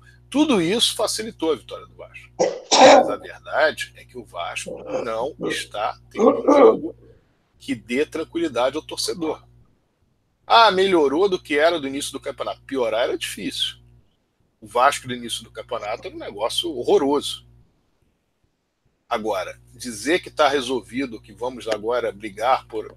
Estamos brigando para tentar nos manter fora do G4. Com esse time, com esse elenco, é difícil o Vasco brigar por outra coisa. Não é impossível, porque você consegue, em determinado momento, emendar uma, duas, três vitórias, no caso, duas, três vitórias seguidas e muda o patamar. Mas não é o que parece. Nós temos que parar para analisar. Nós que estamos aqui comentando e que mais tarde no meio do campeonato, quando as coisas vierem à tona, vão pegar as pessoas, vão, as pessoas vão lembrar daquelas que comentavam a respeito do, da equipe do Vasco, a respeito do, do campeonato que o Vasco estava fazendo, a respeito do treinador. E aí, ah, é, tivemos uma visão errada, tivemos uma ideia errada daquilo que estava acontecendo. Pois é, mas não é essa, não é a função de quando você apresenta um programa, quando você comenta, você trazer a torcida do Vasco uma realidade mostrando claramente para a torcida do Vasco a importância que ela tem, como ela comprovou entender que tinha nesse jogo contra o Fluminense, porque vamos analisar. Por que a torcida do Vasco lotou o estádio no jogo com o Fluminense, no Vasco na 15ª colocação? Ela está pensando em Libertadores? Não, porque ela está vendo que é uma oportunidade, uma grande vitória do Vasco para que o Vasco fique longe da zona de rebaixamento. Então a cabeça da torcida do Vasco não é a Libertadores da América, cabeça da torcida do Vasco não é vamos para o G4, vamos para o GC. Cabeça da torcida do Vasco é vamos sair dessa situação muito ruim, porque o campeonato começou muito mal. O Vasco precisa se recuperar no campeonato e nós não sabemos quanto fôlego tem o treinador dentro do campeonato. Não que ele não tenha fôlego para até o fim, claro que tem. E nem não tenha competência, claro que tem. O que eu digo é que com o material humano que ele tem, ele possui, comparado ao dos outros clubes, ao da maioria dos grandes, dos, dos grandes clubes, nem tem nem dúvida, mas dos outros, de outros clubes, que não são grandes clubes, mas que estão dentro do campeonato em posições melhores. E a situação em que nós vivemos, sinceramente, há de se ter uma preocupação, e a torcida do Vasco está entendendo isso. Ela está indo ao estádio, lotando o estádio, numa circunstância como essa. Então ela está fazendo a parte dela para que o Vasco não tenha um destino ruim no Campeonato Brasileiro. Mas nós temos aqui que falar o que está acontecendo. Melhorou em relação às três, quatro primeiras rodadas do campeonato? É óbvio que melhorou. Mas o time, o material humano melhorou? Claro que não. É o mesmo material humano praticamente. E o Vasco com inúmeras dificuldades. O Vasco pode reclamar, e na semana passada houve essa reclamação aqui na maioria, falando sobre o gol do o segundo gol do Vasco, que teria matado o jogo, etc. Ok, mas o Grêmio ficou o tempo inteiro em cima do Vasco no segundo tempo. E o Vasco ficou só se defendendo. Então, tomou a virada, não foi só porque houve aquele lance, tomou a virada porque foi uma equipe que ficou postada defensivamente o tempo inteiro. E isso que o Junel Santana falou agora há pouco é importante. Este critério que foi utilizado no jogo contra o Fluminense pode ser utilizado contra nós duas, três, quatro vezes no campeonato. E aí, no caso, eu que estou fazendo o comentário, eu vou chegar e mudar de opinião quando for uma coisa contra o VAR? Eu vou ter que ter a minha opinião. Senão eu estou só distorcendo. Ah, é a favor do Vasco, então distorço. É contra o Vasco, distorço. Tem que ter uma opinião. E a questão é que isso pode vir a prejudicar o Vasco lá na frente. Então, tudo isso que nós estamos vivenciando hoje em relação ao Vasco precisa ter, por parte de quem analisa, de quem tem a responsabilidade de falar para o público, toda a preocupação e o alerta mostrando que a situação do Vasco no Campeonato Brasileiro é perigosa e que se o Vasco não contratar e contratar bem, vai passar sufoco durante a competição que ainda tem até o fim dela. Nós teremos um turno inteiro e mais sete, oito jogos do retorno, do perdão, do turno. Então, isso é preocupante. Fica aqui o meu recado. Satisfeito com a vitória do Vasco? Claro que sim, estava lá, foi de virada. Eu levei a família, outros levaram a família, outros foram curtiram o jogo, foi muito bom um sábado de manhã e já fica o fim de semana com a, com a vitória do Vasco, então você já curte o fim de semana inteiro com essa vitória, tá tudo certo. Mas é preocupante a situação do Vasco, na minha opinião. Bom, uh, Vanderlei Luxemburgo, então, já foi falado. Você quer falar alguma coisa sobre Vanderlei Luxemburgo, meu caro de Noel? Ou podemos seguir? É, não, não, gostaria. É, eu também, eu também fico muito temeroso em relação a essa coisa dele. Aliás, eu já havia falado sobre isso logo assim que ele foi contratado. Eu confesso, ele não é o técnico dos meus sonhos. Eu não gostei da contratação dele. E falei por quê? Porque ele é, quer ser presidente do Flamengo. Para mim, isso basta. Mas tudo bem, está lá. Não se pode negar, em hipótese alguma, o, a qualidade dele profissional. Não, é? É, não, não há como. Ele é um cara vitorioso. Acho que essa coisa de não, tá, não, não ter, nos últimos anos, ou conseguindo bons resultados, tal, isso faz parte do, dos altos e baixos da vida. A vida é assim mesmo, né? Ora você está em cima, ora é um pau de sebo. Né? Você sobe, desculpa, e cai, sobe e cai. Né? De repente você vai lá e pega a notinha lá, de 100, 200. Né? É, então, eu acho que realmente essa coisa e foi exatamente isso que eu citei na época em que ele foi contratado. Que ele ia querer mandar no clube, dar, determinar, entende? Faz isso, tem que fazer isso, aquilo, e já começou. E isso, inclusive, há um aspecto muito grave nisso aí. É que, à medida em que ele soltou essa de que eu só vou receber quando os jogadores não, chega uma hora, uma coisa, um problema qualquer que exista, né? E que ele dá uma declaração dessa, e de repente, dentro do vestiário, a coisa não, não, não ecoa bem assim, está criado um problema. E ele, em verdade, não é de hoje, ele não é um cara de, de fácil trato com os jogadores. Né? Ele xinga, ofende, isso é sabido. Então, não ache que a personalidade dele é essa. Ele não vai mudar, não, ele vai continuar fazendo a mesma coisa. Ele pode amenizar um pouco, abrandar um pouco. Mas a medida, isso daí é o seguinte: isso é igual. Desculpe aí eu, eu me alongar um pouquinho nesse assunto, mas eu tenho que fazer essa abordagem. Isso é igual a namoro. É? Você começa a namorar a, moça, tal, beijinho daqui, mas a hora que entra a intimidade, estraga tudo. E a hora que ele se, se achar com muita intimidade com a direção, né? E aí começa a perder o controle dele mesmo no relacionamento com os jogadores. É assim, é igual no namoro. namoro, enquanto está o respeito mútuo, está tudo muito bem. Se aí começa a intimidade, começa o abuso. E aí, obviamente, o namoro vai embora. Né? E é, é o caso. Acho que ele realmente ele é muito. Desculpa. Ele é muito incisivo no relacionamento de querer de determinar que faça isso, faz aquilo. Entende? Ele faz, ele é assim. Ele fez isso no Flamengo, né? Ele faz em todos os lugares que ele vai. É ele, é a personalidade dele. Então eu acho realmente muito perigoso é, é, é, é esse tipo de comportamento. Mas vamos ver, vamos torcer. Eu, eu devo fazer uma observação. Eu, apesar de tudo isso, eu ainda acredito eu falei, comecei falando isso, o time está jogando intensamente. O Melo é um belo preparador físico. O time já demonstra claramente uma condição física que não demonstrara há muito tempo. Não vinha demonstrando. Então, o time já, já é intenso, já vai, todo mundo corre para marcar tal. Tanto que não tem quase tomado gol, já diminuiu o percentual de gols tomados. Né? Agora, com relação ao Vanderlei, é isso, sabe? Eu acho que ele, de fato, mas isso tudo por, por, por eu diria, por, pela, pela, pelo, pelo presidente, pela omissão do presidente. O presidente se omite. Eu vi uma coisa muito curiosa nesse dia lá, não sei se vocês observaram isso. Acabou o jogo, ele saiu, o presidente, passou ali do lado da arquibancada, possivelmente esperando receber uma ovação qualquer. Ainda bem que ninguém falou nada, foi todo mundo quietinho, não foi nem negativo nem positivo para ele.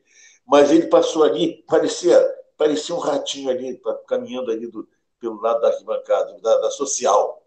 Né? Quando em outras circunstâncias, ele teria que ter ido pelo meio do campo, atravessar o campo lá, pá, em direção ao vestiário, pelo meio do campo. Mas não. Ele foi naquele ladinho ali para ser ovacionado. E isso caracteriza entende? a vaidade e a omissão.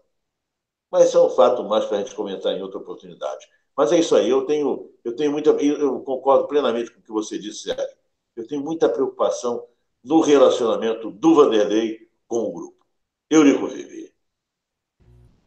Muito bem. Agora um assunto que nós temos que tratar, que é em relação à associação novos sócios do Clube de Regatas Vasco da Gama, bem como o pagamento daquelas pessoas que estão inadimplentes com o clube.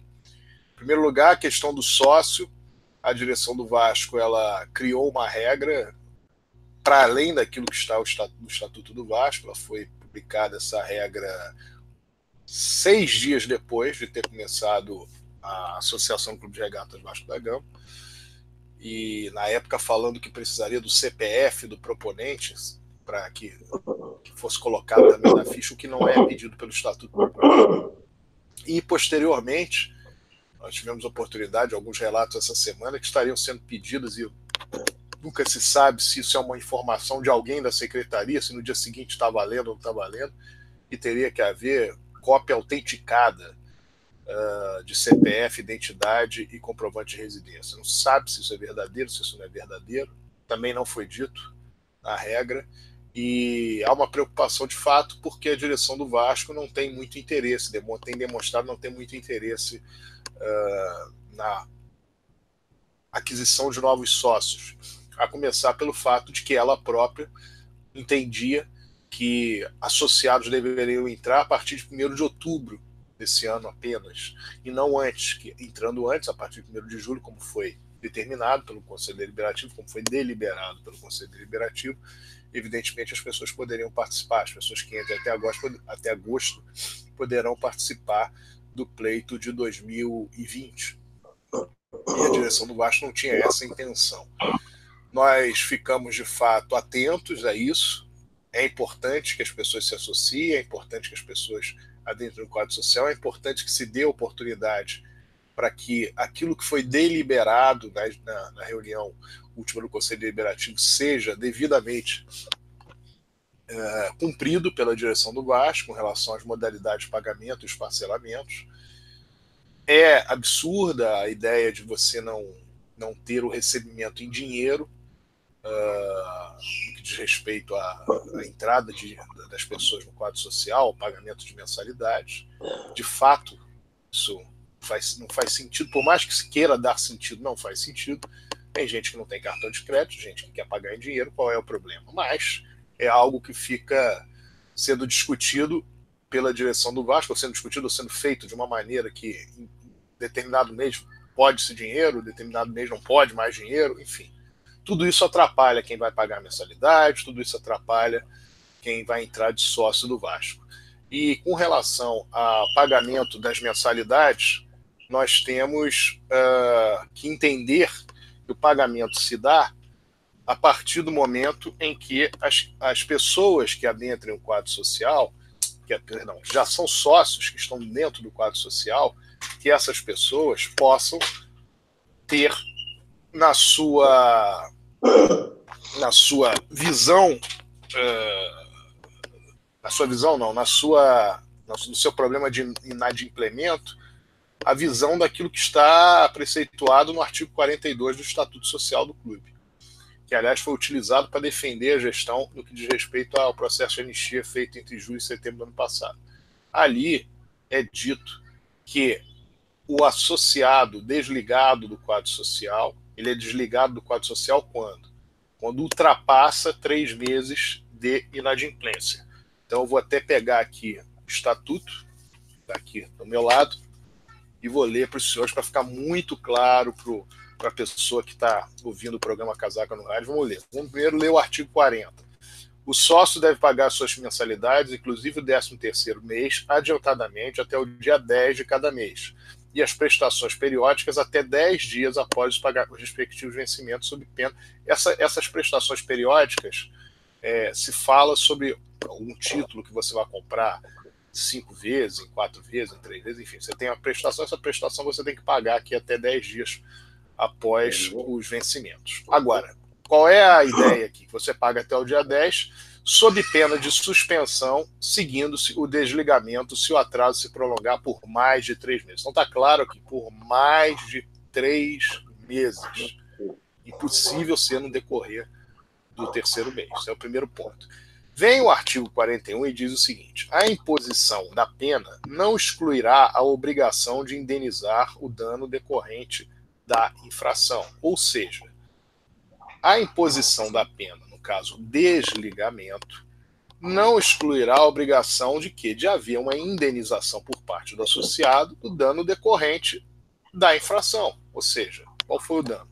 Não pagamento de respeito ao, aquela que era a obrigação do associado. E vem o artigo 42 e fala o seguinte: o sócio desligado, por se achar em débito com o clube, não será readmitido sem prévia liquidação da importância devida corrigida aos valores vigentes. Portanto, vou repetir: o sócio desligado, por se achar em débito com o clube, não será readmitido sem prévia liquidação da importância devida corrigida aos valores vigentes. É claro que o artigo 42 se refere àquilo que está no artigo 40, porque você não pode considerar um associado do Vasco que está no clube, por exemplo, desde 2003, e este associado chega em 2019, ele fica cinco meses sem pagar, e aí você vai cobrar dele os cinco meses, você diz o seguinte, não, mas você tem aqui um buraco em 2007, não tem nada a ver uma coisa com a outra. Você tem um buraco em 2014, tem nada a ver uma coisa com a outra. Aqui está se falando sobre esse débito, o débito que levou primeiro à suspensão e posteriormente ao desligamento. É disso que se fala. Não se fala sobre outra coisa. É só sobre isso que está se falando. Então, em primeiro lugar, aqui está se falando que o sócio geral tem alguma coisa diferente em relação a ele? Claro que não. Fala de desligamento e fala que ele, desligado, se achar em débito com o clube, não será readmitido sem prévia liquidação. Ou seja, se ele liquidar o débito, ele será readmitido. Isso é um ato de secretaria, normal. Não é um poder discricionário do clube. Poder discricionário do clube, no caso do presidente do clube, é com relação à anistia. Outra coisa, anistia é perdão de dívida. Se o associado vai lá para pagar o que deve, é simples, ele paga o que deve em relação a esse período e está resolvido. Agora, esse é um primeiro ponto. Na questão inerente ao artigo 40, quando se fala se o atraso se prolongar por mais de três meses, vamos considerar o seguinte: você, associado do Vasco, pagou a sua mensalidade última no mês de. Nós estamos em julho, né? No mês de abril. Então você pagou lá no mês de abril. Então você está adimplente com o Vasco, mês de abril inteiro. Quando chega no mês de maio, é dito o seguinte: você tem que pagar a sua mensalidade até o dia 10 de maio. Ou seja, você está inadimplente com o clube no dia 8, no dia 9, você até o dia 10 você tem que pagar. Se você pagar até o dia 10, vale como se tivesse pago até o dia 1. Então, qualquer coisa que você vá contar em relação a período de inadimplência que poderia se dar a suspensão seria a partir do dia 11 de maio. Não antes. Até o dia 10 é o dia que você pode pagar. Então você não pode estar suspenso até o dia 10. Então seria o dia 11. Aí o estatuto fala em três meses. Nos parece evidente que o estatuto está falando em três meses, considerando o seguinte: você, no dia 11 de maio, você, você passa a ficar adimplente. Quando é que vai bater um mês? Dia 11 de junho. Quando é que vai bater dois meses? Dia 11 de julho. E quando é que vai bater três meses? No dia 11 de agosto. Se você vier a pagar as mensalidades do Vasco, chegar no Vasco, seja você para pagar para si ou para um terceiro, você vai ao Vasco pagar. No dia 31 de julho, existe alguma possibilidade de o Vasco não receber o seu pagamento? Claro que não. Por quê? O mês de abril seu está pago, o mês de maio você está devendo, a partir do dia 11 você se torna, pode ter a possibilidade de ser suspenso, segundo o estatuto, e aí você tem o dia 11 de maio, para completar um mês vai ser o dia 11 de junho, para completar dois meses o dia 11 de julho, para completar três meses o dia 11 de agosto. Então, no dia 31 de julho, você está no decorrer do terceiro mês. Se o Vasco fizer uma interpretação que ele pode impedir o associado de pagar e considerar quatro meses, a primeiro de agosto ele poderia fazê-lo? Claro que não. Porque o mês de agosto é o quarto mês, não tem dúvida nenhuma. É o quarto mês. Você entra. Você pagou abril, então você não pagou maio, você não pagou junho, você não pagou julho. Mas agosto, o quarto mês, você não tem até o dia 10 para pagar? Claro que tem. Então o Vasco não poderia tomar nenhuma atitude contra você antes do dia 11 de agosto. Se o Vasco quiser ser absolutamente uh, inflexível, digamos assim.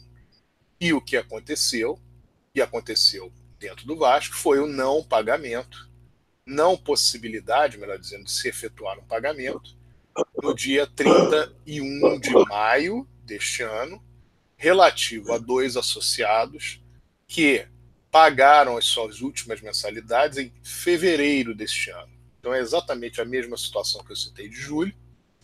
Seria o caso dos associados não pagaram o mês de março, não pagaram o mês de abril, e eu fui lá pagar o mês de maio, perdão, os, os três meses, no dia 31 de maio, pagar os três meses. Portanto, eles não poderiam estar desligados do quadro social, em hipótese nenhuma, é um erro estatutário.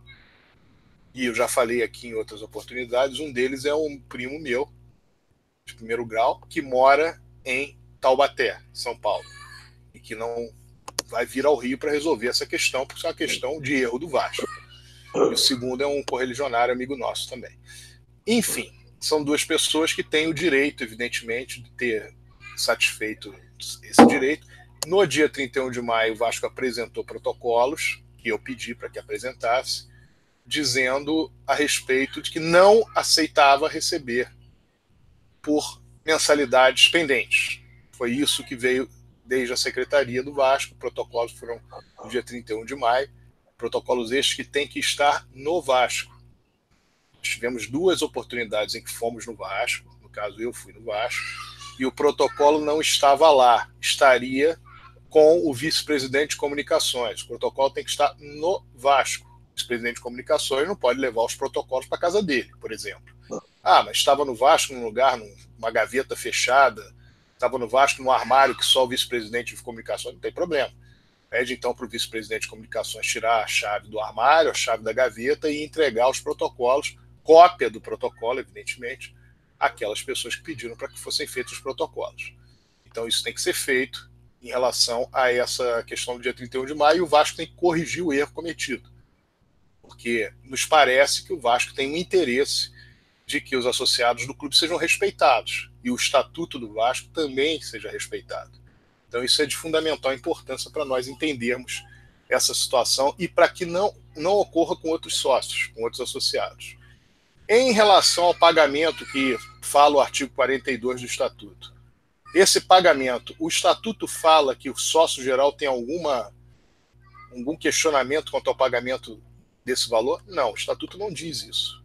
O Estatuto fala que o sócio desligado, ele, em pagando, ele não será readmitido a não ser que não pague, que, que pague o valor. E foi usado o artigo 42 para dizer, olha, nós fizemos aqui, o Vasco fez em, entre julho e setembro de 2018 um processo de anistia em que nós entendemos que usando o artigo 42 as anuidades e, e mensalidades, etc., poderiam, ter, poderiam ser deixadas de lado e ter sido dada a anistia.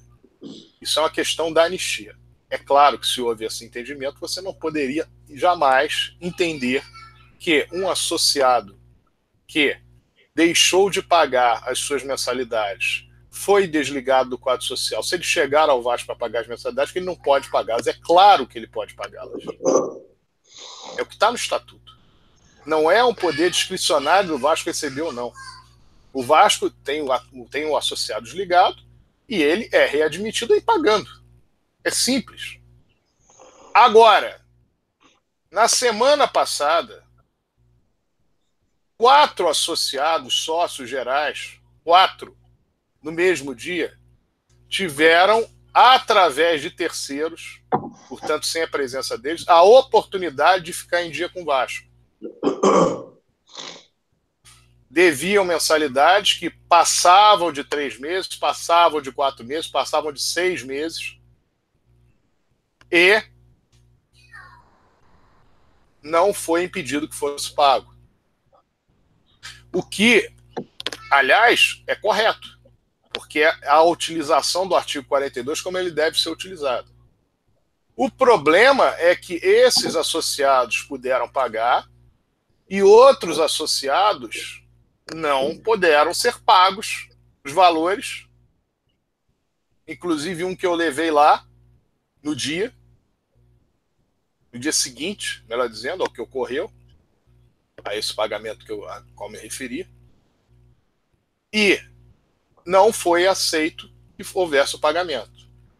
Além de ser dois pesos e duas medidas, o que é absurdo, há, mais uma vez, um desrespeito ao estatuto no segundo caso, de não permitir que as pessoas paguem os seus atrasados, levando-se em consideração que os atrasados aos quais eu me refiro são os atrasados que levaram o associado a ser suspenso e posteriormente desligado do quadro. Não pode ser os atrasados de 10 anos, cinco anos, oito anos, três anos, seis anos. Nós estamos falando daquele atraso que levou ao desligamento do associado. E também deve-se entender que este associado precisa ser respeitado. Há de se ter respeito aos associados do Vasco. E não ser tratada a coisa da maneira como está sendo tratada. Então, Fica mais uma vez um alerta, mais uma vez está sendo dito aqui no programa Casaca no Rádio. Qual é o objetivo? Resolver os problemas. Resolver o problema. Resolver as questões, resolver a questão. O Vasco precisa fazer isso simplesmente porque o estatuto determina que o faça é simplesmente respeitar o Estatuto do Vasco.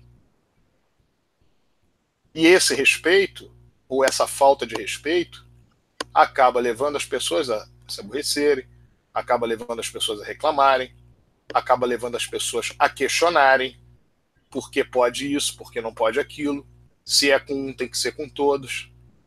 E nós estamos falando de um clube que deve meses de salários a funcionários, meses de salários a jogadores. Salário que eu digo integral, né? remuneração, melhor dizendo. Porque às vezes pago salário, fico direito demais. Uma série de problemas, uma série de pendências.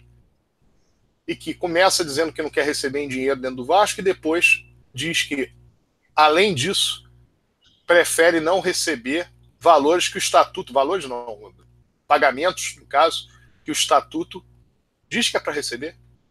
O estatuto utiliza o artigo 42 para dizer que o associado não pode simplesmente voltar se não pagar, a não ser que tenha uma anistia.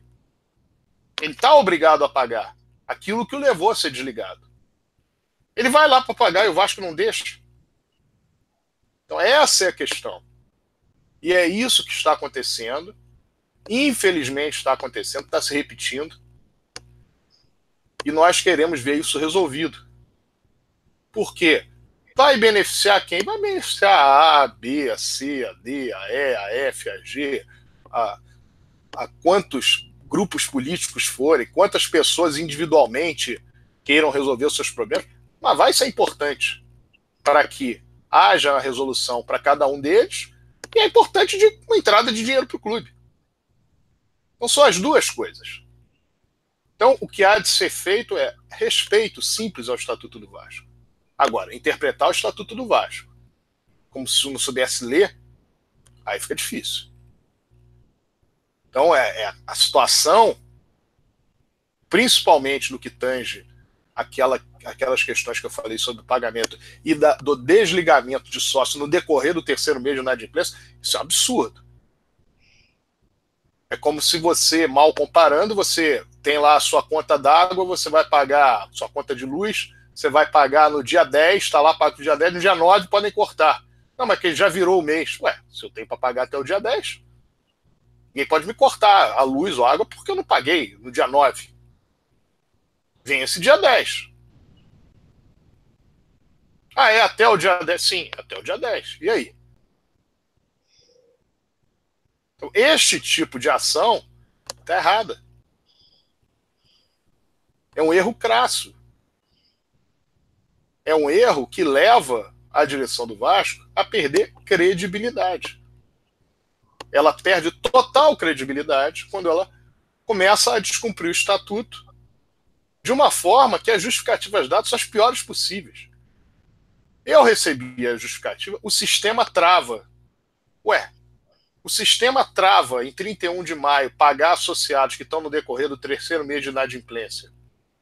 E ele não trava pagar quatro sócios gerais que estão há mais de seis meses de inadimplência. No dia seguinte ele trava se eu nós levávamos outros sócios para pagar ou, ou, resolver pagar aqueles que até hoje não puderam pagar, desde maio. Aí ele trava novamente. Tem horas que ele trava, tem horas que ele não trava. Há horas que ele trava, há horas que ele não trava. Não faz sentido nenhum. Então, tudo isso está sendo dito, está sendo conversado, está sendo falado aqui, para que se tenha uma resolução para que se evite problemas. Problemas sejam evitados. Basicamente isso. Vou passar aqui ao de Noel para ele dar uma palavrinha a respeito disso. Em seguida, nós vamos para as visões de base do futebol e os resultados dos esportes, esportes olímpicos e amadores. Vamos lá, de Noel.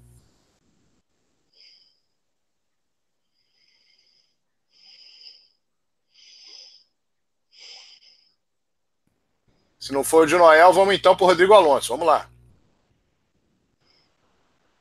Bom, Sérgio, essa questão aí da, das eleições, de, a gente já começa a ver uma movimentação, isso aí a gente falou no último programa a respeito dessa, dessa dificuldade que as pessoas estão tendo para se associar. A gente sabe que isso, logicamente, é um movimento político é, para evitar que, que as pessoas é, tenham poder de voto para o próximo pleito é lamentável porque a gente pensando como vascaíno, como torcedor do Vasco, que a gente mais quer e o que a gente mais é, pede para o torcedor é para ele se associar.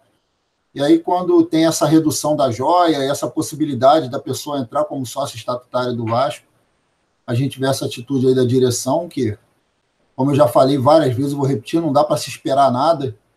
E até a respeito disso, de não se esperar nada dessa direção, eu estava dando uma olhada aqui, uma matéria que foi publicada hoje às 18h48 no Net Vasco, do Leandro Castanho, e ele fala o seguinte em relação ao Luxemburgo, abre aspas. É um cara que chegou e matou no peito todos os problemas, segura a estabilidade. Hoje a gente tem um escudo para todos os problemas que estamos enfrentando. Dá tranquilidade a mais para o nosso grupo poder trabalhar, para poder jogar futebol e poder pensar realmente só em jogar futebol.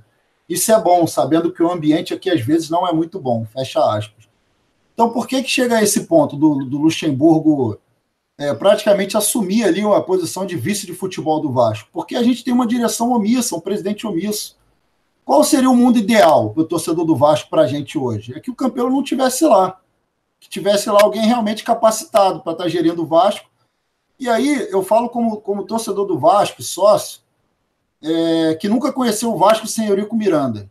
É, eu já falei várias vezes aqui, minha primeira é, vez em São Januário foi em 84, jogo contra a Tunaluso. E já desde essa época o, o Eurico já tinha a proeminência, já tinha o seu poder dentro de São Januário, antes de assumir em 86 a vice-presidência do futebol. E a gente sempre teve nele a imagem de alguém que brigava pelo Vasco, que resolvia os problemas internamente, né, que, que matava no peito e resolvia. Quando o Vasco perdia, ele ia lá na, na entrevista coletiva e botava a cara. E a gente hoje não tem isso. É, quer dizer, foi do vinho para a água. A gente realmente não tem. Então, o mundo ideal seria o quê? Que a gente tivesse um Eurico Miranda hoje, numa vice-presidência de futebol, ou presidente do Vasco. Só que a gente não tem, a gente tem que aceitar essa situação, que a gente não tem um Eurico Miranda. Isso não significa que não tenham pessoas capazes de fazer esse papel dentro do Vasco. É, mas hoje nós não temos. Infelizmente, hoje nós não temos. Então, o que, que a gente tem? A gente tem isso: é o Luxemburgo tendo que resolver os problemas e até então ele está conseguindo ali. É, eu vi entrevista também do Pikachu, o Pikachu falando que ele uniu o grupo e todo mundo falando que ele uniu o grupo. Que bom, tomara que isso continue até o final do campeonato para que a gente termine bem no campeonato. É, pode ser que acontecer, de repente, de, do Vasco começar a perder e ele desandar, e aí aconteceu o que aconteceu várias vezes na carreira dele, é, de ter esse, como o Yuri falou, essa, essa validade, pode acontecer. Né? Mas até então é ele que está conseguindo botar ali um pouco de, de rédea nesses problemas que estão acontecendo dentro do Vasco.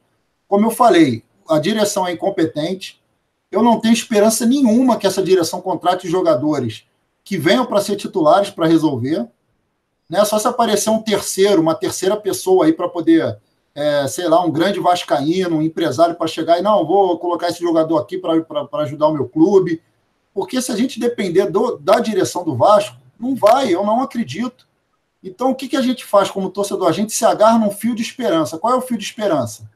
É um treinador que, apesar de nos últimos anos é, não ter mostrado grandes resultados, é o cara que tem cancha, que tem experiência né, que até então está fazendo esse papel que, como eu, já disse, teria que ser do presidente, do vice de futebol, do diretor de futebol. Então a gente se agarra nisso. Né? Como a gente já falou, o, time, o Vasco não tem um grande time, na verdade tem um time limitado. É, nós não temos peças de reposições para determinadas é, posições, não temos peças de reposição para determinadas posições. Então a gente tem que torcer para que jogadores não se lesionem, né, para que o Vasco consiga chegar até o final da temporada, mais ou menos com o time titular, esse time que a gente já tem em mente, em campo, né, que não aconteça nada, e que se vier algum reforço, que seja alguém para tentar, de repente, compor o elenco, porque, na, repito, não acredito é, de nada de bom que possa vir dessa direção. E já vou aqui emendar logo aqui os resultados de base. É, eu não sei se o Yuri vai estar com os resultados aí da, dos esportes olímpicos, tá? Vou sim, então, vou sim, Rodrigo. Ah, então beleza, Yuri. Bom, a gente só teve aqui três jogos né, da, da, da divisões de base né, da semana passada para cá. Na terça-feira passada, pelo Campeonato Brasileiro Sub-20, o Vasco derrotou a Ponte Preta, gol do Figueiredo. É, na quinta-feira, dia 18, pelo torneio OPG Sub-20, o Vasco derrotou o Itaboraí por 2 a 1 gols de Caio Lopes e Juninho.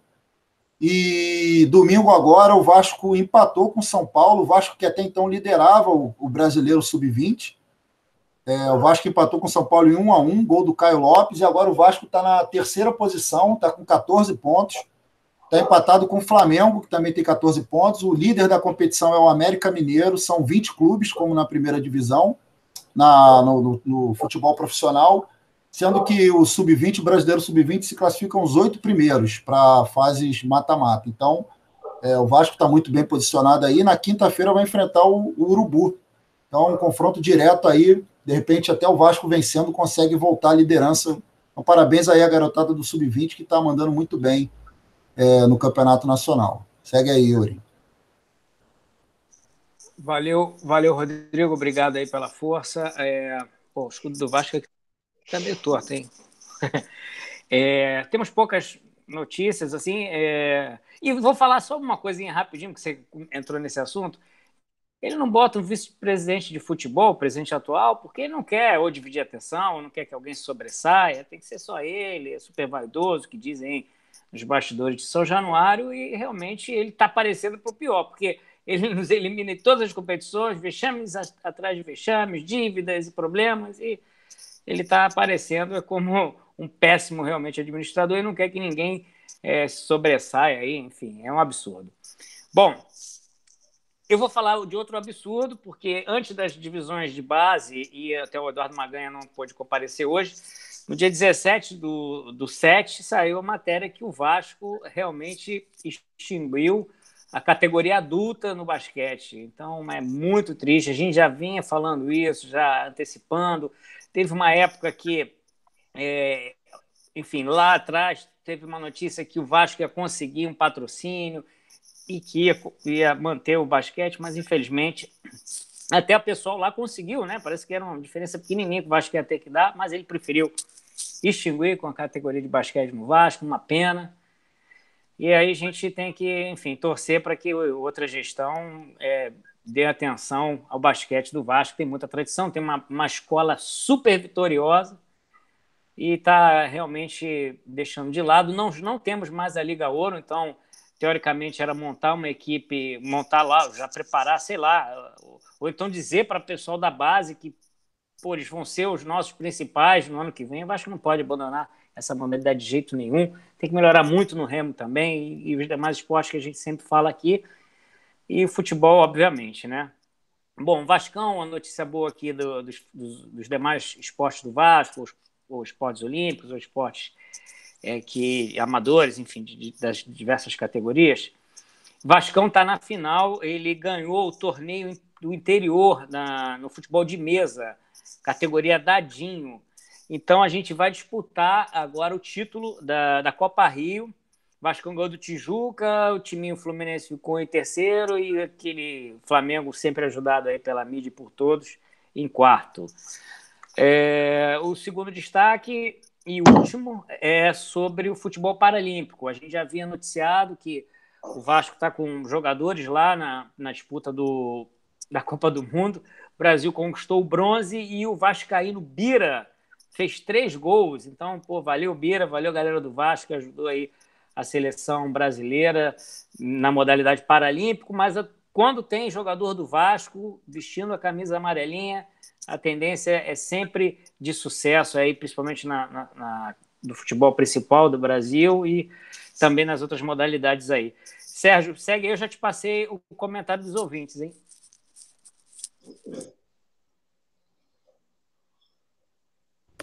Ok, meu caro Yuri. De fato, já estão aqui os comentários dos nossos ouvintes. Eu fiz aquele resumo sobre os jogos do Vasco Fluminense São Januário. Acabei esquecendo de 2017. 2017, quando o Vasco venceu o Fluminense por 3 a 2 Luiz Fabiano abriu o placar no primeiro tempo. Segundo tempo, dois gols de pênalti do Henrique Dourado. Manga Escobar, colombiano, fez o gol de empate. O Nenê, os acréscimos, 47 do segundo tempo, mais ou menos, 46, 47 48 por ali, o Vasco fez o terceiro gol com o Nenê e venceu o Fluminense por 3 a 2 Como nós dissemos no início do programa, a última vitória oficial do Fluminense foi em novembro de 1965 no Campeonato Carioca, na ocasião, segundo turno do Campeonato Carioca de 65, e a última vitória em jogos não oficiais foi em 73 no torneio de verão, torneio internacional de verão, o Fluminense ganhou por 1 a 0 na decisão gol do Lula aos 43 minutos do segundo tempo. Vamos ler as mensagens então dos nossos ouvintes. William de Brito, Luxemburgo, pelo jeito, deu jeito mesmo. O time vem rendendo muito melhor. Quanto ao Fluminense, será que esse ano o freguês eterno vai para a Série B? Boa noite a todos. Não vejo o Fluminense indo para a Série B esse ano, não. Acredito que o time do Fluminense tenha qualidade para permanecer na primeira divisão. Luiz Oliveira, Vasco e Casaca, suas histórias se encontram no coração de uma torcida bem feliz. Fabiano da Cunha Moraes Silva, Luiz Manuel Fernandes, presidente 2020. Fábio Alves Magalhães, Eurico Miranda, é por essas razões que tem orgulho de ser Vasco. Saudações vascaínas. Antônio José, boa noite. Continuemos em, continuemos em frente, amigos. Grande abraço. Alexandre Oliveira, por que o gol do Ceará não teve o VAR para anular o gol, já que foi falta clara. Entendo que o Ceará brigava com o Vasco na parte de baixo da tabela e o Palmeiras ia ficar muito longe do Mulamba. Ele diz assim: entendi, questionando aqui a validação do gol do, do Ceará na vitória contra o Palmeiras, 2 a 0 Fabiano da Coelho Moraes Silva, mais mensagens dele. Casacos, Guardiões da Colina. Outra dele, Sérgio Frias Mito, sabe tudo de Vasco, nosso vice-presidente de futebol rumo a 2020. Não tenho essa pretensão, meu caro Fabiano. Fábio Alves Magalhães falta um 9. Adamor Ribeiro coloca na conta do Henriques. Foi ele quem falhou. Ele está falando do gol do Pedro, marcado contra o Vasco último sábado.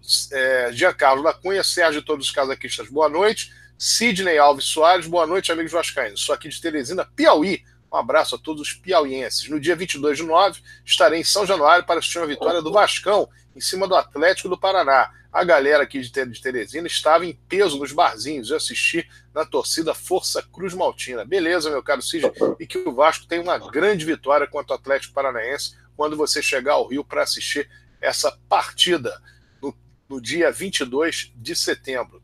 Torcer para o Vasco ter uma grande vitória, também em homenagem a você, representante, no caso do povo piauiense, nesse dia 22 de setembro, bem como todos aqueles que estarão no estádio também desta terra. Olavo Júnior, sobre a eleição, alguma novidade? Não, a eleição normalmente vai acontecer na segunda, na primeira quinzena, o primeiro turno, na primeira quinzena de novembro de 2020, o segundo turno na segunda quinzena de janeiro de 2021. E esse momento é o momento em que as associações são importantes para que as pessoas possam votar nas eleições, na, na primeiro turno das eleições do ano que vem, os associados do Vasco, os novos associados do Vasco e também, evidentemente, aqueles que estão com suas pendências, que resolvam suas pendências para termos de valores, de pagamento, para que possam participar do pleito no ano que vem. Luiz França Júnior, 30 dias, um abraço a você, um abraço a todo o povo capixaba, no caso, o povo que mora capixaba e também os moradores do do Espírito Santo. 30 dias de parado para a Copa América, e agora que a diretoria vai trocar os refletores, são os brincalhões. De fato, poderia ter sido feito isso durante o período de paralisação da Copa América. Fabiano da Cunha Marais Silva, outra medalha, outra medalha, outra mensagem dele. Vamos chegar ao G6. Nessa batida, eu creio no professor e nos jogadores. Tipo 2017. Está longe disso. O time é muito, muito limitado. Tem muitas preocupações, Fabiano, mas evidentemente que ter otimismo é importante. Outra mensagem dele, para cima deles, Vascão contra tudo e contra todos. Se o time jogar da maneira que vem jogando, eu acredito no G6. E mais, e mais a última dele, a televisão já pediu alteração para as 19 horas, dia 4 de agosto, de Vasco Ceará para o Engenhão. Lamentável, mas a tendência é essa. E finalmente, Leonardo Silva, Luxemburgo nunca falou que o Vasco iria para as cabeças, falou que vamos sair da confusão. Nem poderia, seria pouco prudente que ele dissesse isso. Quem podia falar isso e falou, e, e no caso o Vasco cumpriu, foi o presidente Eurico Miranda em 2017. Falou desde o início do campeonato, também reverberado pelo Casaca no rádio, que tinha a mesma opinião que o Vasco iria para a Libertadores em 2017. Augusto Aristides já está aí do Japão. Boa noite a todos os ouvintes deste maravilhoso programa semanal do nosso consagrado Casaca no Rádio. Boa noite ao Sérgio Frias, Yuri Gaspar, Rodrigo Alonso, de Noel Santana. E mais uma vez vencemos o Fluminense. São mesmo nossos fregueses, fiel e preferencial. Afinal de contas, fre... de contas, freguês tem sempre prioridade. Gol de Leandro Castan e do Bruno César, de virada. O Vasco é o time do amor. O Vasco é o time da virada. São Januário é o meu caldeirão. É o destino. Vencemos o freguês. Lembrando que o Vasco, nos últimos 50 jogos, perdeu apenas oito vezes o Fluminense. Quase igual ao Ameriquinha, que o Vasco, nos últimos 50 jogos, perdeu sete vezes. O Fluminense, então, está ali mais ou menos no mesmo nível, em relação aos confrontos com Lucas Pavalhã Palhavan, melhor dizendo, show casaca. Marcelo, valeu casaca. Fábio, parabéns casaca. JC Abreu, grande abraço a todos. Casaca. Pedro Henrique, boa noite casaca. Sérgio Neves, valeu casaca. Fabiano, boa noite casaca. Anderson, sempre na escuta do programa. Germane, boa noite casaca. Jonas Gonçalves, boa noite galera. Para cima deles Vascão. Maurício Barbosa, Eurico Vive, Eurico Eterno, Casaca Minha Bandeira, Vasco Minha Vida, Marcelo Gomes dos Santos, a CBF não liberou Thales Magno e o Vasco cedeu São Januário para amistosos sub-15 e sub-17 da seleção. O Vasco ao menos recebeu dinheiro, algum benefício? Interrogação. Me chamo Rafael, sou da Zona Norte, tenho este canal, Careca da Colina. Ótimo programa, Casaca. Valeu. William de Brito, Luxemburgo pelo seu... Não, essa mensagem do William de Brito eu já li deu jeito quanto ao. Não, vou ler novamente. William de Brito. Luxemburgo, pelo jeito, deu jeito mesmo. O time vem rendendo muito melhor. Quanto ao Fluminense, será que esse ano o Treguês Eterno vai para a Série B? Boa noite a todos. Ele está fazendo a pergunta. Eu já dei minha opinião aqui. Eu acho que o Fluminense não tem time para ir para a Série B. O Fluminense se mantém na Série A para 2000, o ano de 2020. Luiz Oliveira, Vasco e Casaca. Terminou. Luiz, Luiz, Luiz Oliveira, Vasco e Casaca. Suas histórias se encontram no coração de uma torcida bem feliz. Recebi aqui uma, um corte, mas tá tudo bem. Fabiano não, da Sérgio, desculpa, é porque eu acho que já estão repetidas essas, é porque estão em duas etapas. ah, bom, então tá. Tá, peço desculpas aí, porque o do William era o último. Ah, bom, do William era o último. Deixa eu ver se tem mais alguma coisa que saiu aqui. Deixa eu ver, vamos lá. Tem aqui do Adamor Ribeiro, vocês têm de criticar sempre. O Luxemburgo está tirando lei de ferro e vocês falando mal. O Vasco não precisa de diretor, já tem demais, precisa de jogadores. Número um, o Vasco precisa de vice-presidente de futebol, precisa de diretor de futebol, precisa de gente que represente o futebol clube. Número dois, a crítica não é, não está sendo feita uma crítica ao Luxemburgo pelo trabalho que ele está sendo feito. E entendemos até que está tirando lei de pedra, mas é da sua personalidade, do seu histórico recente e aquilo que pode vir a ocorrer quando o clube fica todo em função de um treinador, treinador tomando conta praticamente do futebol do clube como um todo. Está errado. Tanto é que o Vasco tem um gerente de futebol, esse gerente de futebol inexiste. O Vasco não tem diretores demais, ele tem de menos no futebol. Aliás, não tem ninguém dirigindo o futebol do Vasco. Não tem nenhum dirigente amador, que é a ideia do presidente do clube, entendendo que o dirigente amador só atrapalha, quando ele próprio queria e por isso teria brigado com o seu hoje adversário Júlio Branco, perto das eleições do Conselho Deliberativo, justamente porque seria ele o vice-presidente de futebol, portanto, era um dirigente amador, supõe-se. Você está dizendo aqui que ele precisa de jogadores, ratificando que nós dissemos, Adamor, precisa de jogadores. Rafael Aires, se a diretoria conseguir cumprir com suas obrigações financeiras com o elenco funcionários, este grupo tem condição, condição de chegar à Libertadores. Eu entendo que mesmo cumprindo com obrigações financeiras e com elenco e funcionários, o, o time é muito limitado para chegar a esse ponto, mas claro, vamos torcer para quanto mais longe puder chegar, e se puder chegar a Libertadores, ótimo. Mas eu entendo que dificilmente isso é possível com este elenco que aí está. Fabiano da Cunha Moraes Silva, se bobear, o Luxemburgo assume a vice-presidência de futebol. Tem mais aqui mensagens. Aqui o Yuri Gaspar já passou. Ver se tem mais alguma coisinha que saiu. Vamos lá. Não, tá aí. São as últimas mensagens. Então vamos ao recado final, começando aí pelo Rodrigo Alonso. Bom, boa noite, amigos. Boa noite, Sérgio, Yuri, de Noel, família Vascaína, amigos casaquistas. Mandar um abraço aí pro pessoal dos grupos de WhatsApp, o Verdades do Casaca, o grupo Casaco Oficial também. É, lembrar o pessoal aí que a partir de amanhã esse programa de hoje já vai estar disponível lá nas plataformas é, digitais do Spotify, do Google Podcasts, Quer dizer, todas essas plataformas agregadoras de podcast já vai estar disponível o programa. É, vamos aí, sábado, jogo contra o Palmeiras, 5 horas da tarde. Torcida aí já, já do Palmeiras já comprou quase 30 mil ingressos, então vai estar lotado lá o estádio deles.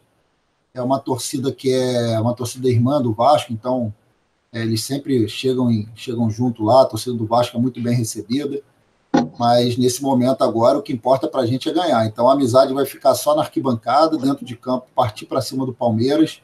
É, a gente tem que recuperar alguns pontos que nós perdemos dentro de casa, empates contra equipes é, de menor, menor potencial. Então, é, se a gente está almejando alguma coisa lá no topo da tabela, tem que começar é, a conquistar vitórias aí fora, apesar de que a gente teve até a oportunidade de vencer o Grêmio, se não fosse pelo VAR, é, que nos prejudicou.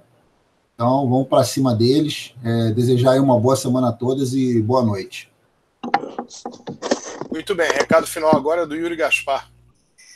Bom, boa noite, família Vascaína. Muito obrigado pela presença, participação em mais um Casaca no Rádio, live do Casaca. Boa semana para todo mundo. O Vascão ganhou, a gente fica muito feliz. O nosso tudo melhora para a gente. Que a gente continue assim, que a gente passe por cima do Palmeiras e vamos com tudo. Vascaíno Raiz, não deixe de se associar ao Vasco. A gente precisa o Vasco forte, gigante, como sempre. Eurico Miranda neles e vive e é eterno presidente nosso. Então a gente vai defender o Vasco como ele sempre fez e a gente precisa que você se cadastre aí, porque é, movimentos acontecem de associação. Então a gente precisa contar com todos vocês. Obrigado mesmo mais uma vez. Vamos lá, Vascão. Muito bem. E agora o recado final do de Noel Santana, o primeiro único. O, o Yuri falou uma coisa muito interessante em relação ao Eurico, não é? Olha, é, é, eu acho que falar no Eurico, ver aquele estádio como estava no sábado, lotado, né? a torcida vibrando, e tem uma áurea ali do Eurico, uma coisa assim, entende? Estava ele, ele vibraria muito se estivesse presente naquela oportunidade. Mas, é, voltando aqui a um assunto, eu, eu, eu, você, Sérgio, acha que não, é, mas eu, olha, cara, eu acho que um, um time de futebol, se ele apresentar intensidade, às vezes não precisa ter muita qualidade, mas apresentar intensidade, unidade, entende? Pode fazer a, das tripas coração. Eu ainda acredito muito nesse time do Vasco. Engraçado isso. Obviamente é um time que tem vários problemas, né? algumas deficiências, tal, mas eu acho que com garra, com união, se o Vanderlei é, conseguir manter o grupo unido, né? e que o presidente consiga colocar cara, ele tem que colocar cara, ele não coloca, né?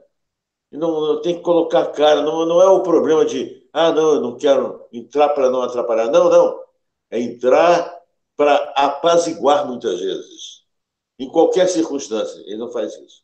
Mas eu acho que o time do Vasco continua esperançoso, aliás, a cor que eu, da minha preferência é a verde, é a cor da esperança.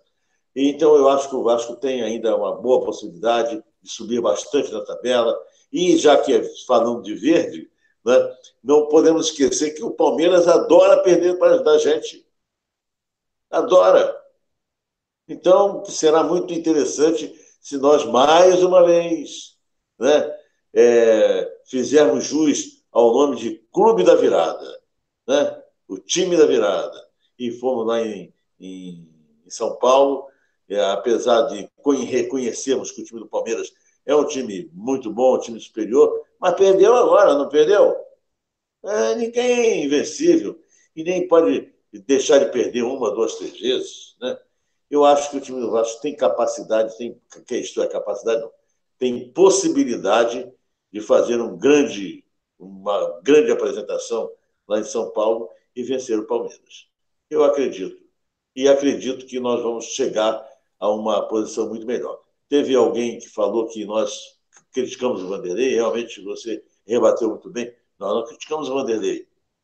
O que nós estamos pedindo, em verdade, intrinsecamente, é a presença do presidente. O presidente é que tem que botar a cara lá, entende? Tem que fazer, é, ocupar esse espaço, o espaço é dele, ou do diretor de futebol, que nem o supervisor lá, não, nem existe, né? Não é como outros que nós conhecemos que passaram pelo Vasco, eu não quero citar nome, né? mas que sempre foram absolutamente presentes e assumiram sempre as responsabilidades paralelamente, ou melhor, simultaneamente, com, com o, o maior presidente da história do Clube de Regatas Vasco da Gama, Eurico Miranda. É isso aí. Eu espero que semana que vem nós estamos aqui comemorando mais uma linda vitória do nosso Clube de Regatas Vasco da Gama. Eurico Vive. Muito bem, deixo aqui um beijo a Dona Helene de Niterói, um beijo à minha irmã Claudia Helena, um abraço ao seu juvenil. Boa noite, Rio! Boa noite, Brasil!